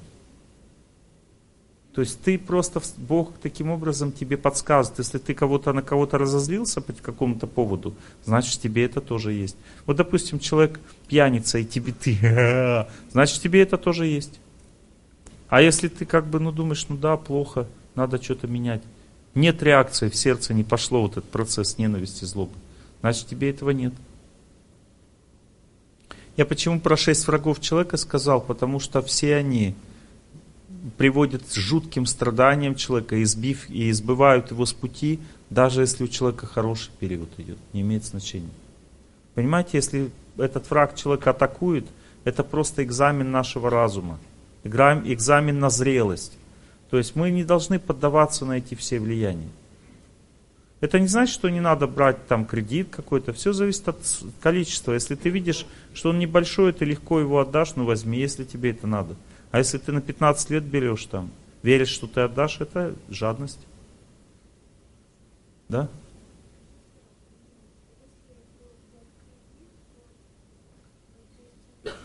Вам легко его отдавать? Вам плохо, да, когда отдаете? Это значит, что вы взяли его с жадностью и сейчас страдаете из-за этого. Попадает, когда человек под враг, под, под влияние врага человека – последствия могут быть ужасными. Исправляется просто терпением. Надо работать и платить дальше. Придет время, Бог вас простит. И это может по-разному выражаться. Допустим, вы ходите замуж, и муж там за один день все отдает. Всякие есть варианты. То есть Бог, когда прощает, сразу все легко решается. Или банк разоряется, некому платить. А? Другому передадут, да? Сейчас уже нашли способ. Ну, я, я знаю разные варианты. Вот, допустим, ну, просто я вам приведу пример. У меня есть хороший очень пример. Как вообще вот это все разрешается? Неожиданным образом. Допустим, одна женщина пришла ко мне и говорит, Олег Геннадьевич, у меня такая ситуация, я заняла деньги у одного очень влиятельного человека, он мне поверил, что я отдам, и я разорилась. Ну, то есть я на бизнес взяла, и он мне сказал, не вернешь, посажу. Ну, то есть влиятельный человек может тюрьму в секунду посадить. Она говорит, что делать? Денег нет, возвращать не могу, в тюрьму не хочу. Я говорю, я не знаю, что делать, давайте помолимся. Может, ответ придет. Я помолился, она помолилась. Встречаемся. Я говорю, у меня есть ответ. Она говорит, у меня тоже. У меня только один вопрос. Вопрос у меня был такой. Говорю, то, чем вы занимаетесь, эта деятельность у него есть или нет? И она мне говорит, Олег Геннадьевич, я также поняла. Я пойду к нему и скажу, что я готова тебе, ну, как бы просто работать на тебя. И ты хоть, ну, как бы будешь получать от, от, моей, от моего менеджмента, как бы, возможности, давай мне чуть-чуть на жизнь, остальное гаси свои долги. Ну, то есть все эти, вся прибыль, которая тебе дам, пойдет на погашение долга. Я сказал ей, я решил так же в своем сердце, я увидел, что это единственный путь. Идите к нему. Она говорит, но он может не принять. Я говорю, это все зависит от милости Бога. Прежде чем идти, помолитесь. Потому что если Бог милостив к вам, Он вас простил, то так оно и произойдет. И так оно и произошло. Но есть еще продолжение этой истории. А продолжение таково, что это оказалась милость также и для него. Потому что когда она начала у него работать, у него бизнес взлетел. Он ей купил квартиру, платил, э, простил все долги и сказал, оставайся только у меня.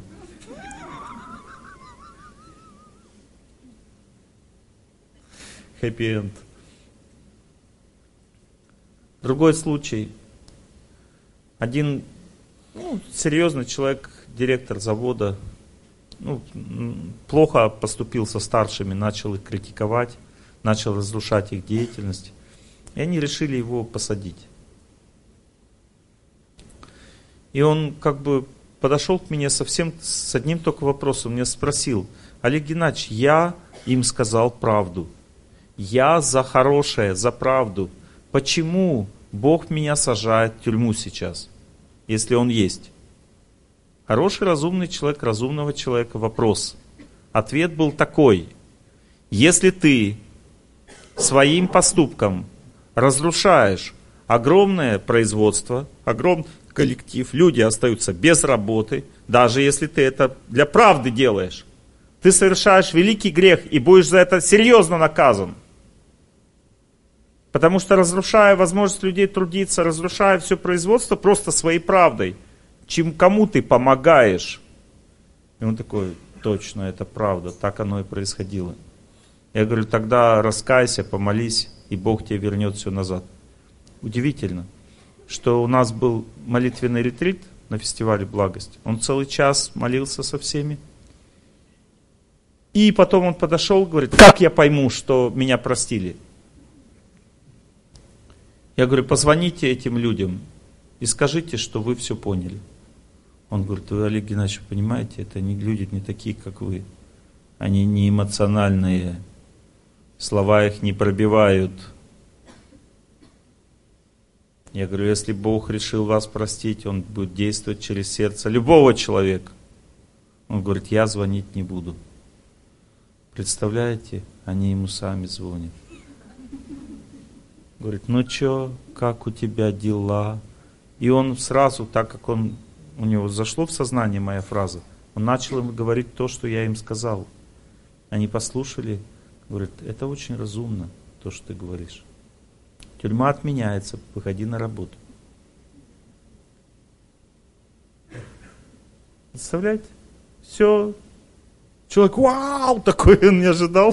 так быстро может все решиться.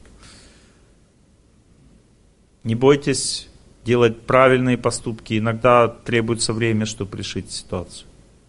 Иногда она решается чудесным образом. У меня есть один знакомый, который не послушался доброго совета. Мой хороший друг. Он со мной ездил, помогал мне моей, ну, помогал мне, ассистировал в моем, моей работе. Это было очень давно, уже где-то 18 лет назад. Я читал лекции, тоже так же ездил. Он помогал мне и не послушался моего совета. Я ему сказал, ни в коем случае не, не води машину. Это погубит твою жизнь. Ты обязательно убьешь кого-нибудь насмерть. Он не послушался меня, подил машину и задавил насмерть девочку. Сбил ее. Хотя не был виноват, она сама выбежала, так получилось. Так бывает иногда. Человек ничего не может сделать, не успевает. В общем, родители выкупили его, то есть они дали деньги суде, там, прокурору, там, шуры-муры, стабуры, все как бы замяли. Все.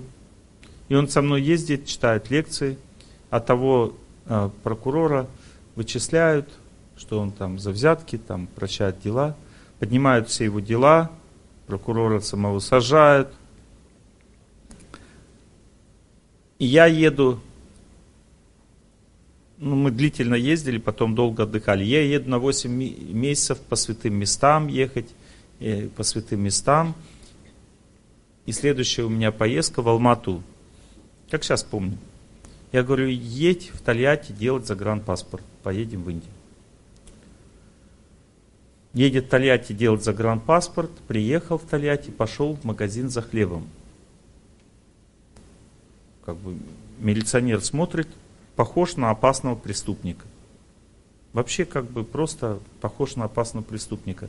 Взял его, говорит, иди сюда, как твоя фамилия, там все пробил, условный розыск.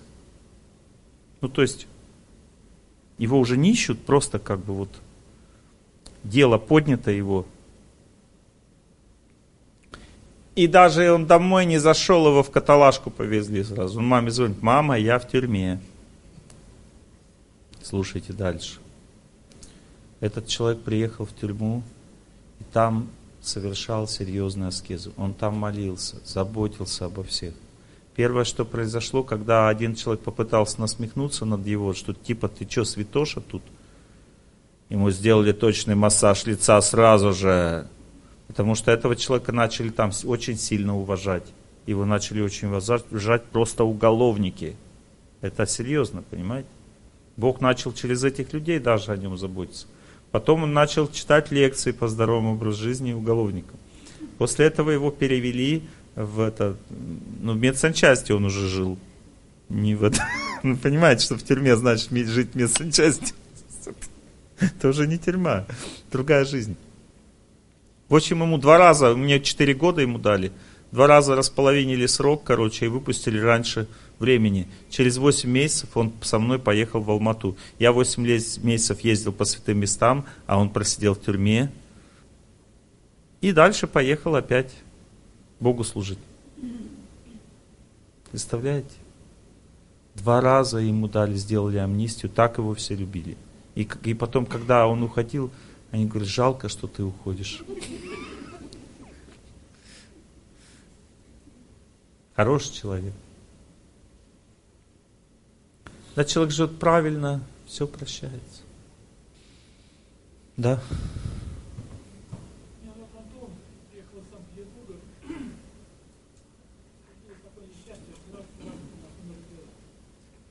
Кто?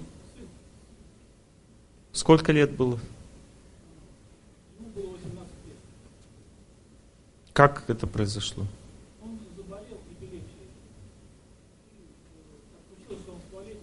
Я понял, да. В чем ваш вопрос? В чем ваш вопрос?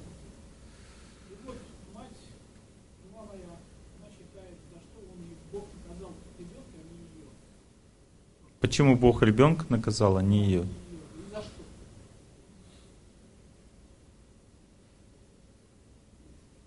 Вам это надо прям точно знать?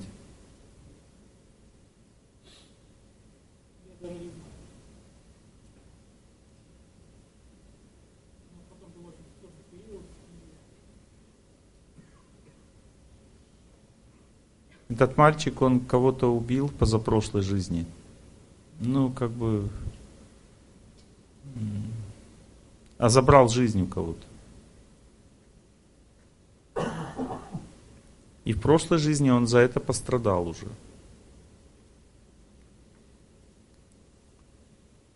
В этой жизни он получил это, с одной стороны, как наказание, а с другой стороны, как облегчение. Потому что он до этого жил на более высоких, высоком уровне. И там совершил ошибку. И он, когда совершил, получил наказание, он спустился ниже, начал жить здесь. И вот этот приступ увел его назад туда. То есть он опять вернулся на более высоких планетах, начал жить. Там больше счастья. То есть он отработал свою судьбу плохую и пошел вверх. А всегда, когда вверх уходит, это же обидно, что без тебя.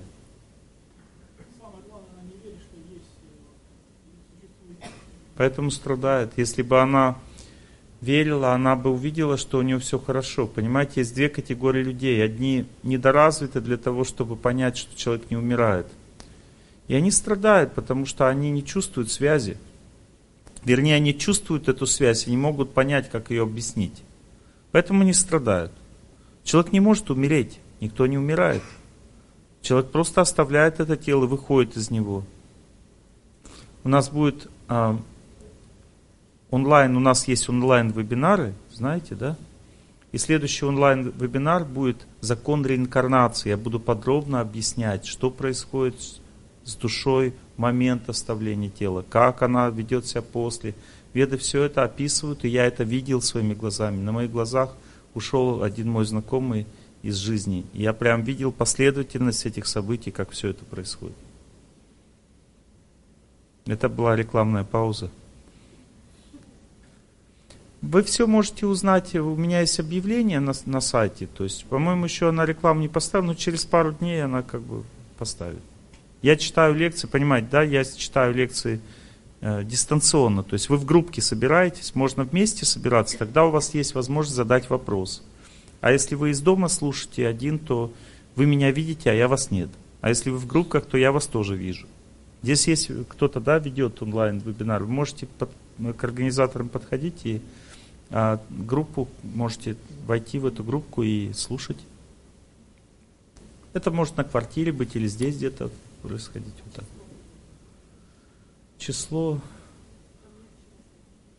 Ну, это, будет, это суббота-воскресенье обычно бывает в 11 часов утра. Это будет э, в, в, во второй половине, это где-то предпоследние выходные февраля. Посмотрите.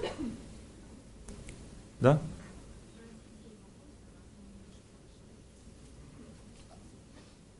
Про детей хотела спросить, у вас есть интересные лекции на тему воспитания, да, что они должны будут замучить А у меня к вам вопрос. У вас облегчение в сердце появилось сейчас? Вот я сказал, вас так вот. Да? Да? Это значит, что я правильно все сказал. Когда человек, это значит, что как бы тайна разгадана. У меня был удивительный случай вообще в жизни. Удивительнейший случай.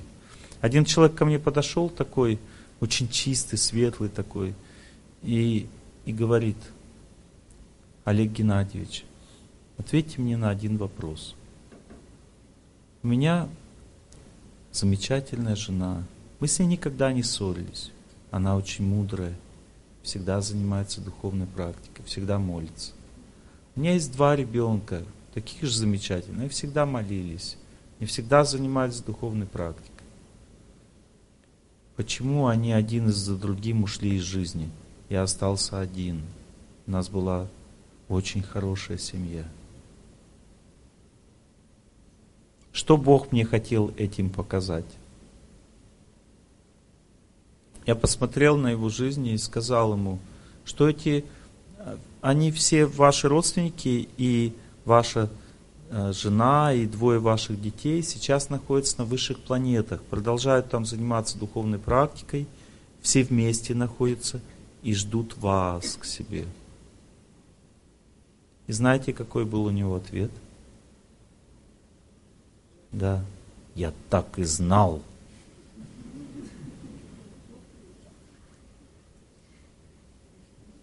У него глаза округлились, как бы он впал в такое состояние обычное, и сказал, я так и знал. И пошел. Он специально и задал вопрос, чтобы подтверждение получить. Поэтому, мои хорошие, эта жизнь имеет вечную природу. Если маленький ребенок погибает в грудном возрасте, или невинный ребенок жил хороший и оставил мир, он ушел в рай. Это всегда так. И он несет вам удачу, он как ангелом-хранителем является для вас. И поэтому, если вы чувствуете вечность, если вы как к вечному живому существу ему относитесь, вы будете испытывать разлуку вместе с счастьем одновременно. А если вы не верите в это все, то будете жутко страдать. Когда кто-то уходит и получает счастье из близких, а ты нет, то это как обида. Ну, как бы. Так ты соучастником будешь его счастья. Будешь испытывать такое же счастье, как он, но в разлуке. А если человек не верит, что жизнь вечна, то, то в этом случае а, ты будешь сильно страдать, вопить, потому что ему же хорошо, а тебе плохо. Понимаете? Контраст. А? Точно так же они просто освобождаются, отрабатывают свою судьбу. Клуб «Благость», город Краснодар, организатор Тимур Мустафин. Группа ВКонтактах, Клуб «Благость», Краснодар. Контакты можно взять у Дарьи, девушка с анкетами, в кабинете 322. Приходите там, в этом клубе, у нас есть молитвенные ретриты, например, ближайший ретрит будет буквально через пару недель. Из Одессы я буду дистанционно проводить его. И так далее. Там люди собираются, изучают по моим лекциям, как правильно жить, там и так далее. Такой клуб, в котором люди стараются помогать друг другу. В общем, хороший клуб здесь. Человек 20, наверное, ходит. Мы с ними встречались. Когда я в прошлый раз к вам приезжал, я днем встречался с этим клубом. Общались вместе. Угу.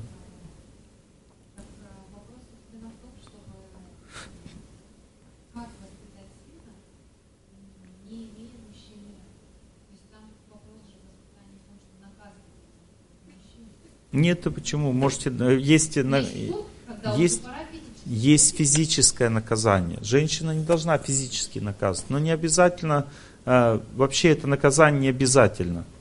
Можно мальчика воспитывать и без физического наказания. Просто есть наказание лишения свободы, допустим, не разговаривать с ним. То есть есть много видов наказаний, которые вы легко можете делать, и, и тогда он как бы... Но мальчика воспитывать, чтобы воспитывать, его надо отдать секцию, где, где ну, мужскую.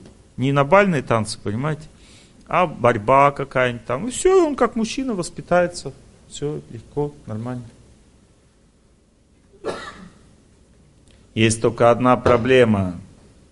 Когда нет мужа, женщина любовь свою к мужу передает сыну и плавит его своей любовью, плавит.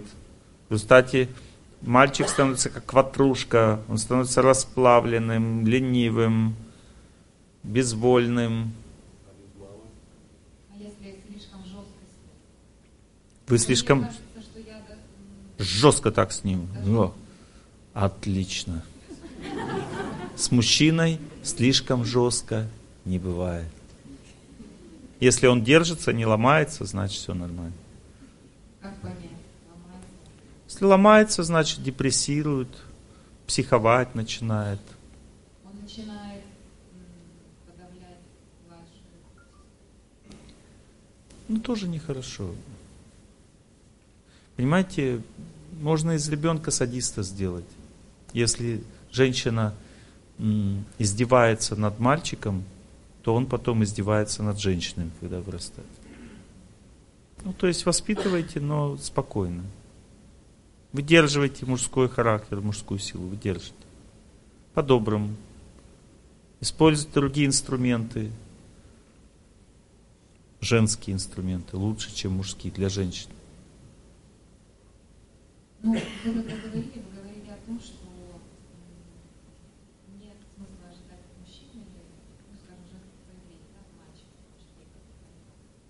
чистоту, от него не, не, не- Нет чистоты у мужчин. бесполезно. Бесполезно. То у меня жена сейчас начала смеяться, когда я портачу что-нибудь. Она говорит, все по лекциям. Она поняла, что я не женщина просто. Я не то, что я так специально делаю. Ну, заморался во время еды. Еще что-нибудь так наподобие. Брюки запачкал там. Прошел где-то, локтем зацепил. Другое тело, более грубое. Какая чистота. О чем вы говорите? Сделать из него мужчину, оставь. Что вы из него женщину делаете? Чистота у женщин, у мужчин сила, целеустремленность. Бывает врожденная чистота у мужчин. Но это не главное в мужчине. Мужчина должен побеждать судьбу. Если мужчина герой, у него звезды героя, ему не нужна чистота, он уже свое сделал. Пускай он будет неряха, ничего страшного. Женщины, одну вещь хочу вам сказать. Это реализованная вещь. Запомните. Мужик важнее одежды, важнее предметов, важнее чистоты. Когда вы мужика гнобите из-за предметов одежды и чистоты, подумайте об этих моих словах. Мужчина важнее всего этого. Потому что когда вы его гнобите, вы выбираете между ним и шмотками. Вы шмотки считаете выше. Надо научиться считать выше человека. Запомнили? Все. Ну, все равно ответственность никто с вас не снимал, все равно будет заботиться о чистоте. И все равно будете мучить своих близких из-за чистоты. Это нормально, но вспомните мои слова все равно вспоминайте. Да? А если мужчина э, эти руки опустил, и не хочет побеждать свою семью, Побеждать свою судьбу не хочет, да? Не хочет, руки опустил. Помогите ему. Не ваш муж. А что тогда спрашивать? А, вы хотели, чтобы он был у вас муж, да? А он хотел? Тогда не туда не идите этим путем. Если вы хотите, чтобы кто-то был вашим мужем, женщины, но этот человек ничего не хочет, это засада. Этим путем идти нельзя. Это патовый путь, вы потеряете просто время. Если человек не хочет ничего, до свидания. Бог вам даст вашего мужа знак такой, что он добивается отношений. Значит, если он не хочет постели, значит хочет семьи. Разберитесь с ним. Если он добивается, значит это ваш человек. Обычно он хуже тех, которые вам нравятся. Ну, вот дар- дареному коню в зубы не смотрят.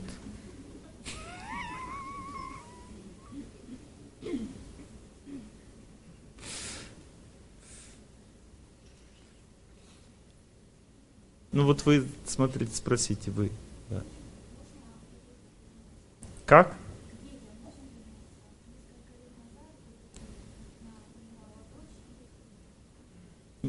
Ушла из жизни дочь, да? Нет, нет, нет, слава богу, все нормально, у них был анатомический шок. Так, ну, что, ну, так, и так. Ну, если бы мы не говорим, так, так. Она выжила, да? Да, А надо еще помолиться и сделать так, чтобы ваше сердце успокоилось по поводу этого события. Тогда вы его победите полностью. Еще помолитесь. Это значит, что судьба не побеждена полностью. Нужно помолиться, чтобы спокойно вспоминать. Нужно победить судьбу полностью. Еще можно поблагодарить вас за ваш вид. Уже два года мне посоветовала ваша дочь, я ей очень благодарна. Вот, и попали в секту. А, кстати, она добилась больших результатов со своим мужем благодаря вашим лекциям. Ну так говорят люди, я просто Да. передаю как бы. Ваш совет, что надо пустить, когда что-то хочешь, я уже много что напустила. Нагрустила уже, Да, много что. Надо помолиться, чтобы успокоиться. Запомните, если событие какое-то проходит, произошло, вы его вспоминаете с ужасом, значит, надо продолжать молитву по поводу этого события. Ваша битва еще не закончена за вашу судьбу. Понимаете? Еще вот когда вы спокойно будете, переварите события, битва закончена. И когда вы переварите, у вас придет мудрость, вы придет знание какое-то в результате этого. Любое событие дано для того, чтобы мы победили его и получили потом плод в виде знания. Даже ужасное событие всегда для мудрости дано. Поэтому нужно победить. Страхи вспоминаете, нет победы еще. Продолжайте свою молитву.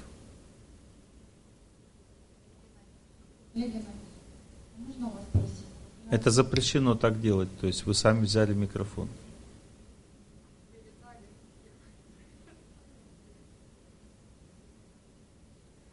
Вот вы девушка, вот вы, да, да. У меня, я благодарю. У меня один вопрос. А вы говорите, чтобы... м, Садитесь. А за вами не видно меня. А, Чтобы стать духовнее, нужно молиться. Нужно молиться своему Богу. Вот как найти свою молитву? Я видела ваши лекции, в, котором, в которых вы говорили, что нужно ам, смотреть, а, ч- ну, слушать разных монахов, а, посмотреть, послушать разные молитвы, но а, я, для меня из того, что я открыла, ничего не откликнулось на сегодняшний день. Вопрос в этом. Ваш вопрос идет из глубины вашей судьбы. В прошлой жизни вы очень искренне молились, как вы говорите, своему Богу. Просто поймите, Бог один. Он просто предстает перед нами в разных обличиях, в разных верах, потому что люди все разные. Понимаете, у, у разные люди, они по-разному хотят идти к Богу, поэтому Бог по-разному проявляется, для каждого по-своему. Разные священные писания нам дает. Это глубокая тайна. Как найти? Запомните, все дешевое найти легко, а все дорогое сложно. Поэтому ищите дальше. Вы почувствовали, что вам туда надо. И обязательно найдете, но не дешево. Почему? Потому что Он очень дорогой, Господь. И чтобы открыть Его двери, это дорогого стоит. И поэтому я вам здесь ничем не помогу. Теперь у меня вопрос к вам. Ее важнее было вас спросить, чем вас, или нет? Нет? Тогда, если не важнее было спросить ее, чем вас, тогда дальше смотрим, кого спросить.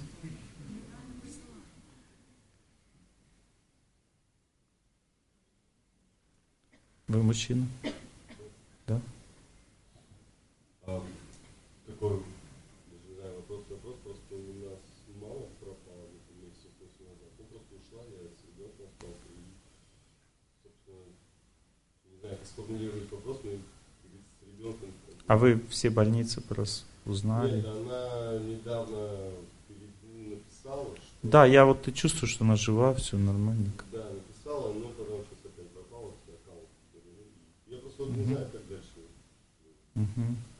То есть то, что если бы она объявилась, естественно, естественно, я все это лето наслушался ваших лекций, и это очень помогло это все пережить. А, просто не знаю, вот она. Если бы она сейчас объявилась, ну, такой, было бы хуже. было бы хуже. Да. Не ждать ее. Нет. Просто у нее помутился рассудок. Дайте это понять. И то, что она как-то живет в этой ситуации, это уже хорошо. Понимаете, бывают такие умопомешательства, в которых очень трудно понять, что человек не в себе. Потому что социально он ведет себя очень нормально.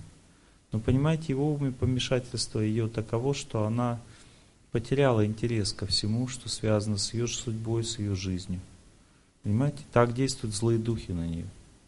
Молитва может вырвать ее из этого состояния. Да? Она обязательно вернется к вам назад. Просто это не сейчас произойдет. То есть эта болезнь, она пройдет у нее по судьбе где-то через 9-10 месяцев. И она вернется точно так же, как ушла. Но лучше молиться сейчас. Потому что когда злые духи влияют так сильно на человека, нет никаких гарантий. Чтобы вы поняли, что я не придумал то, что сейчас сказал, я могу вам это доказать тем, что у нее уже было подобное состояние. Но не знаю, вашей совместной жизни или нет. Я знаю, ну, на наши глаза. Да. Ну, то есть у нее уже это проходило. Это просто эм, приступ, понимаете, влияние злых сил. И греха в том, что сейчас она сделала, нет. Это просто болезнь. Поэтому подождите и молитесь. Если ваша молитва будет сильной, вы освободите ее от этого влияния, и она вернется сразу же. Важнее, чем ваш был вопрос. Помудрела. Дайте ей микрофон.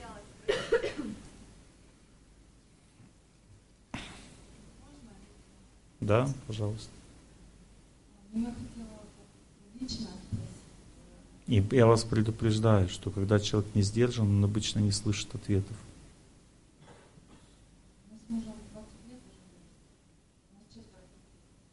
Угу. Поженились,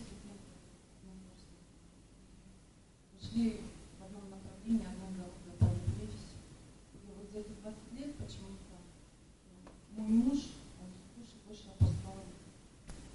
И в итоге получается, что он ничего не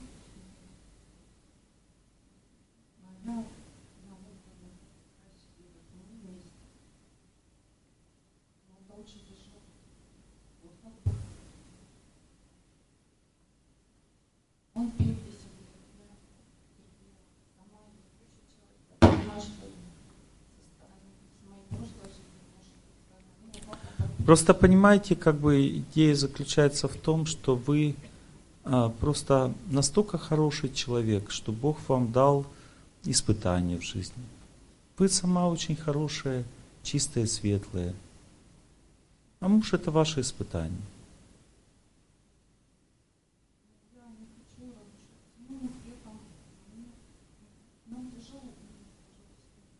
Но если вы такая чистая и светлая, то вам вообще не тяжело. Чистые светлые люди легко переносят трудности. Если это не ваша проблема, тогда вам не будет тяжело.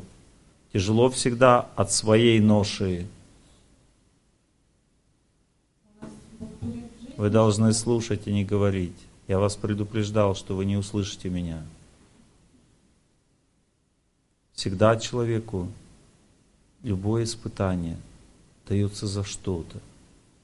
И вы точно так же вели себя, как он, но только не в этой жизни. И за это вы сейчас наказаны судьбой, понимаете? То, что вы бездействовали, когда надо было действовать. Когда были в мужском теле. Сейчас вы за это наказаны. Вы не должны думать, что вы хороший, а он плохой. Это разрушит вашу жизнь. Смотрите, всегда для победы над судьбой есть несколько шагов. Судьба всегда, что она делает? Она человека отдаляет от победы. Как она это делает, я вам сейчас объясню. Когда человек искренне верит, что все, что с ним происходит, виноват в этом другой человек, и я хороший, а он плохой, это и есть то, что делает судьба. Она отодвигает человека от возможности решить проблему именно с помощью этого мышления. Человеку искренне кажется, что кто-то другой виноват в, их, в его проблемах. Это значит, что он сам уже победить свою судьбу никогда не сможет, потому что виноват-то не я, Первый шаг победы над судьбой – это виноват я. Я наказан судьбой. Первый шаг победы над, над судьбой – это судьба меня наказала. Даже человек еще не может на первом шагу понять, что он виноват. Это очень трудно. Это надо реализацию сердца получить. Судьба меня наказала за что-то из прошлого моим мужем. Первый шаг. Не он виноват, судьба наказала. Второй шаг придет со временем.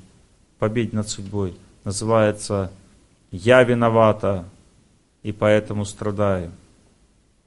Чтобы этот шаг сделать, нужно молитва уже, нужно идти правильной дорогой в жизни.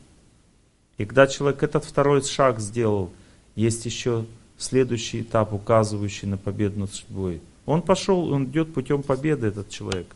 Но сердце его еще не, облегчи, не облегчилось, оно наоборот отяжелилось.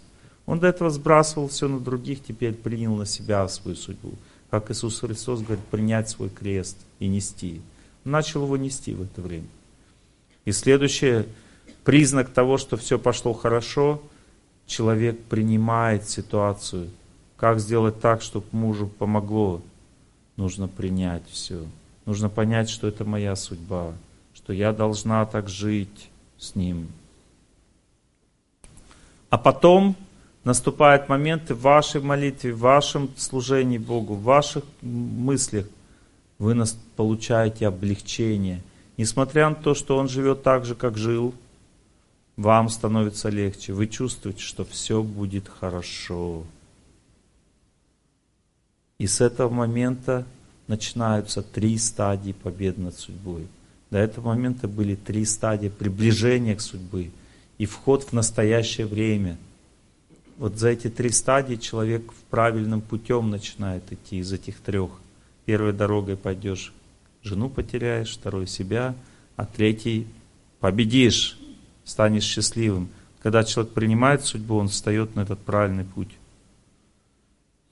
Первая стадия этого правильного пути облегчения. Несмотря на то, что муж пьет, я чувствую, все будет хорошо. Я его простила уже давно и как бы чувствую, все будет хорошо. Вторая стадия, первое облегчение называется стадия. Вторая называется влияние. До этого, чтобы ты мужу не говорила, ничего не слушает. По барабану. На второй стадии, когда ты в молитве доходишь второй стадии, победа над судьбой, над своей судьбой, не над его. Ты говоришь, и он слушает, но сделать не может, хотя хочет. И ты помогаешь, он пробует. Это вторая стадия. А третья стадия, его сердце меняется, он начинает другую жизнь. Когда ты эти три стадии проходишь в молитве, тогда ты понимаешь, что Бог реально помогает победить судьбу и в твое сердце пробуждается вера. Что такое вера? Это то, что ты реально видишь, как меняется жизнь. Вера, вера это не когда там, мне один знакомый сказал, знаешь, Бог есть. У меня был день рождения, попросил его, чтобы была ясная погода, и была ясная погода. У нас не было денежек, я попросил у Бога денежек, Он дал денежек. Понимаете, это эмоциональные вещи, это не вера. Вера это когда ты проходишь эти три стадии – и муж не мог ничего сделать в своей жизни и начал жить правильно. После твоей молитвы. Вы готовы пройти этот путь?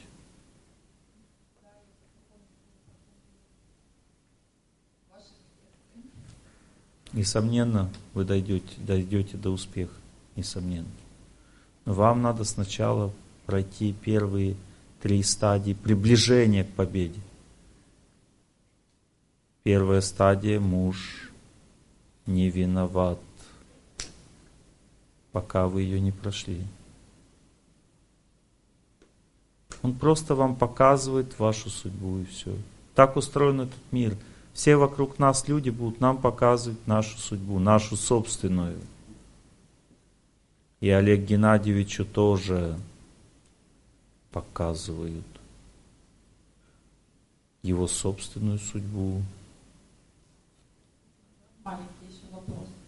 Да. По поводу того, что в моей семье, но у меня все, мама, бабушка, они одинокие.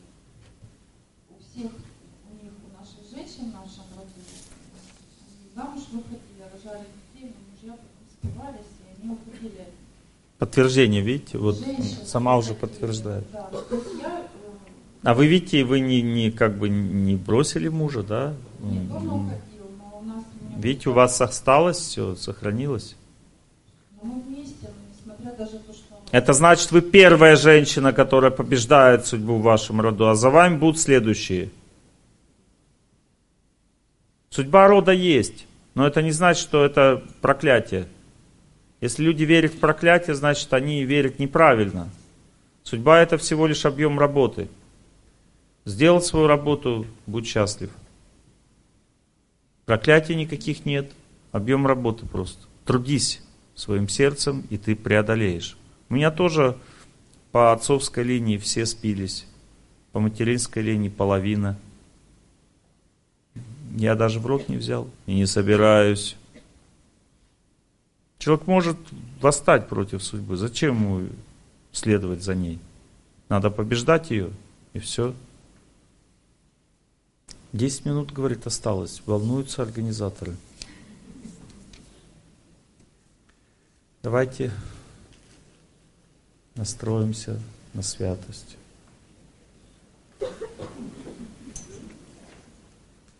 Завтра у нас еще одна встреча с вами. Но после нее я сразу пойду домой. На завтра не будет это беседы после лекции. Сегодня последний. Потому что у меня потом рано-рано утром самолет в Москву. Не надо выспаться. Там лекция в Москве. Судьба побеждается с помощью памяти. Если память человека, он забыл про себя, про свою тяжелую жизнь, забыл про жену, которой трудности, и помню о тех, кто молится, и желаю всем счастья. Это называется молитвенный настрой. Мы сейчас не будем молиться, мы будем учиться молитвенному настрою. Судьба приковывает память к себе. Она говорит, помни обо мне, думай обо мне, мучайся. Как побеждать судьбу? Человек должен, несмотря на эту прикованность, начать желать всем счастья, а не себе. И начать думать о тех, кто думает о Боге. То есть слушать тех, кто сейчас будет молиться. Это очень наш на арамейском языке, на котором разговаривал Иисус Христос. Неважно. Важно то, что люди искренне молятся, поют Богу свою молитву. Когда искренне всегда хочется приковаться своим слухом к этим людям. Когда мы забываем про себя, слушаем тех, кто молится, и от сердца повторяем, вот сейчас мы будем повторять «Я желаю всем счастья», то в этом настрое человек может постепенно забыть про себя и думать о благе других, благодарить. Благодарить означает благословлять, благодарить тех, кто молится. Есть это называется служение Богу, путь служения Богу. Человек забывает про себя, благодарит всех, благословляет, желает всем счастья и забывает, пытается забыть про себя. Когда он в служении погрузился в этот момент, отвлекшись от себя, он освобождает пространство своей судьбы Богу. Потому что пока мы сами о себе думаем, Бог туда не зайдет.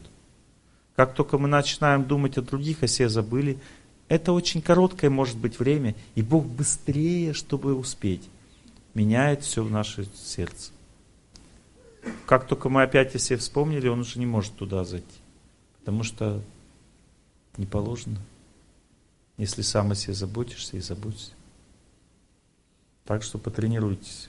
Я думаю, что у вас все получится.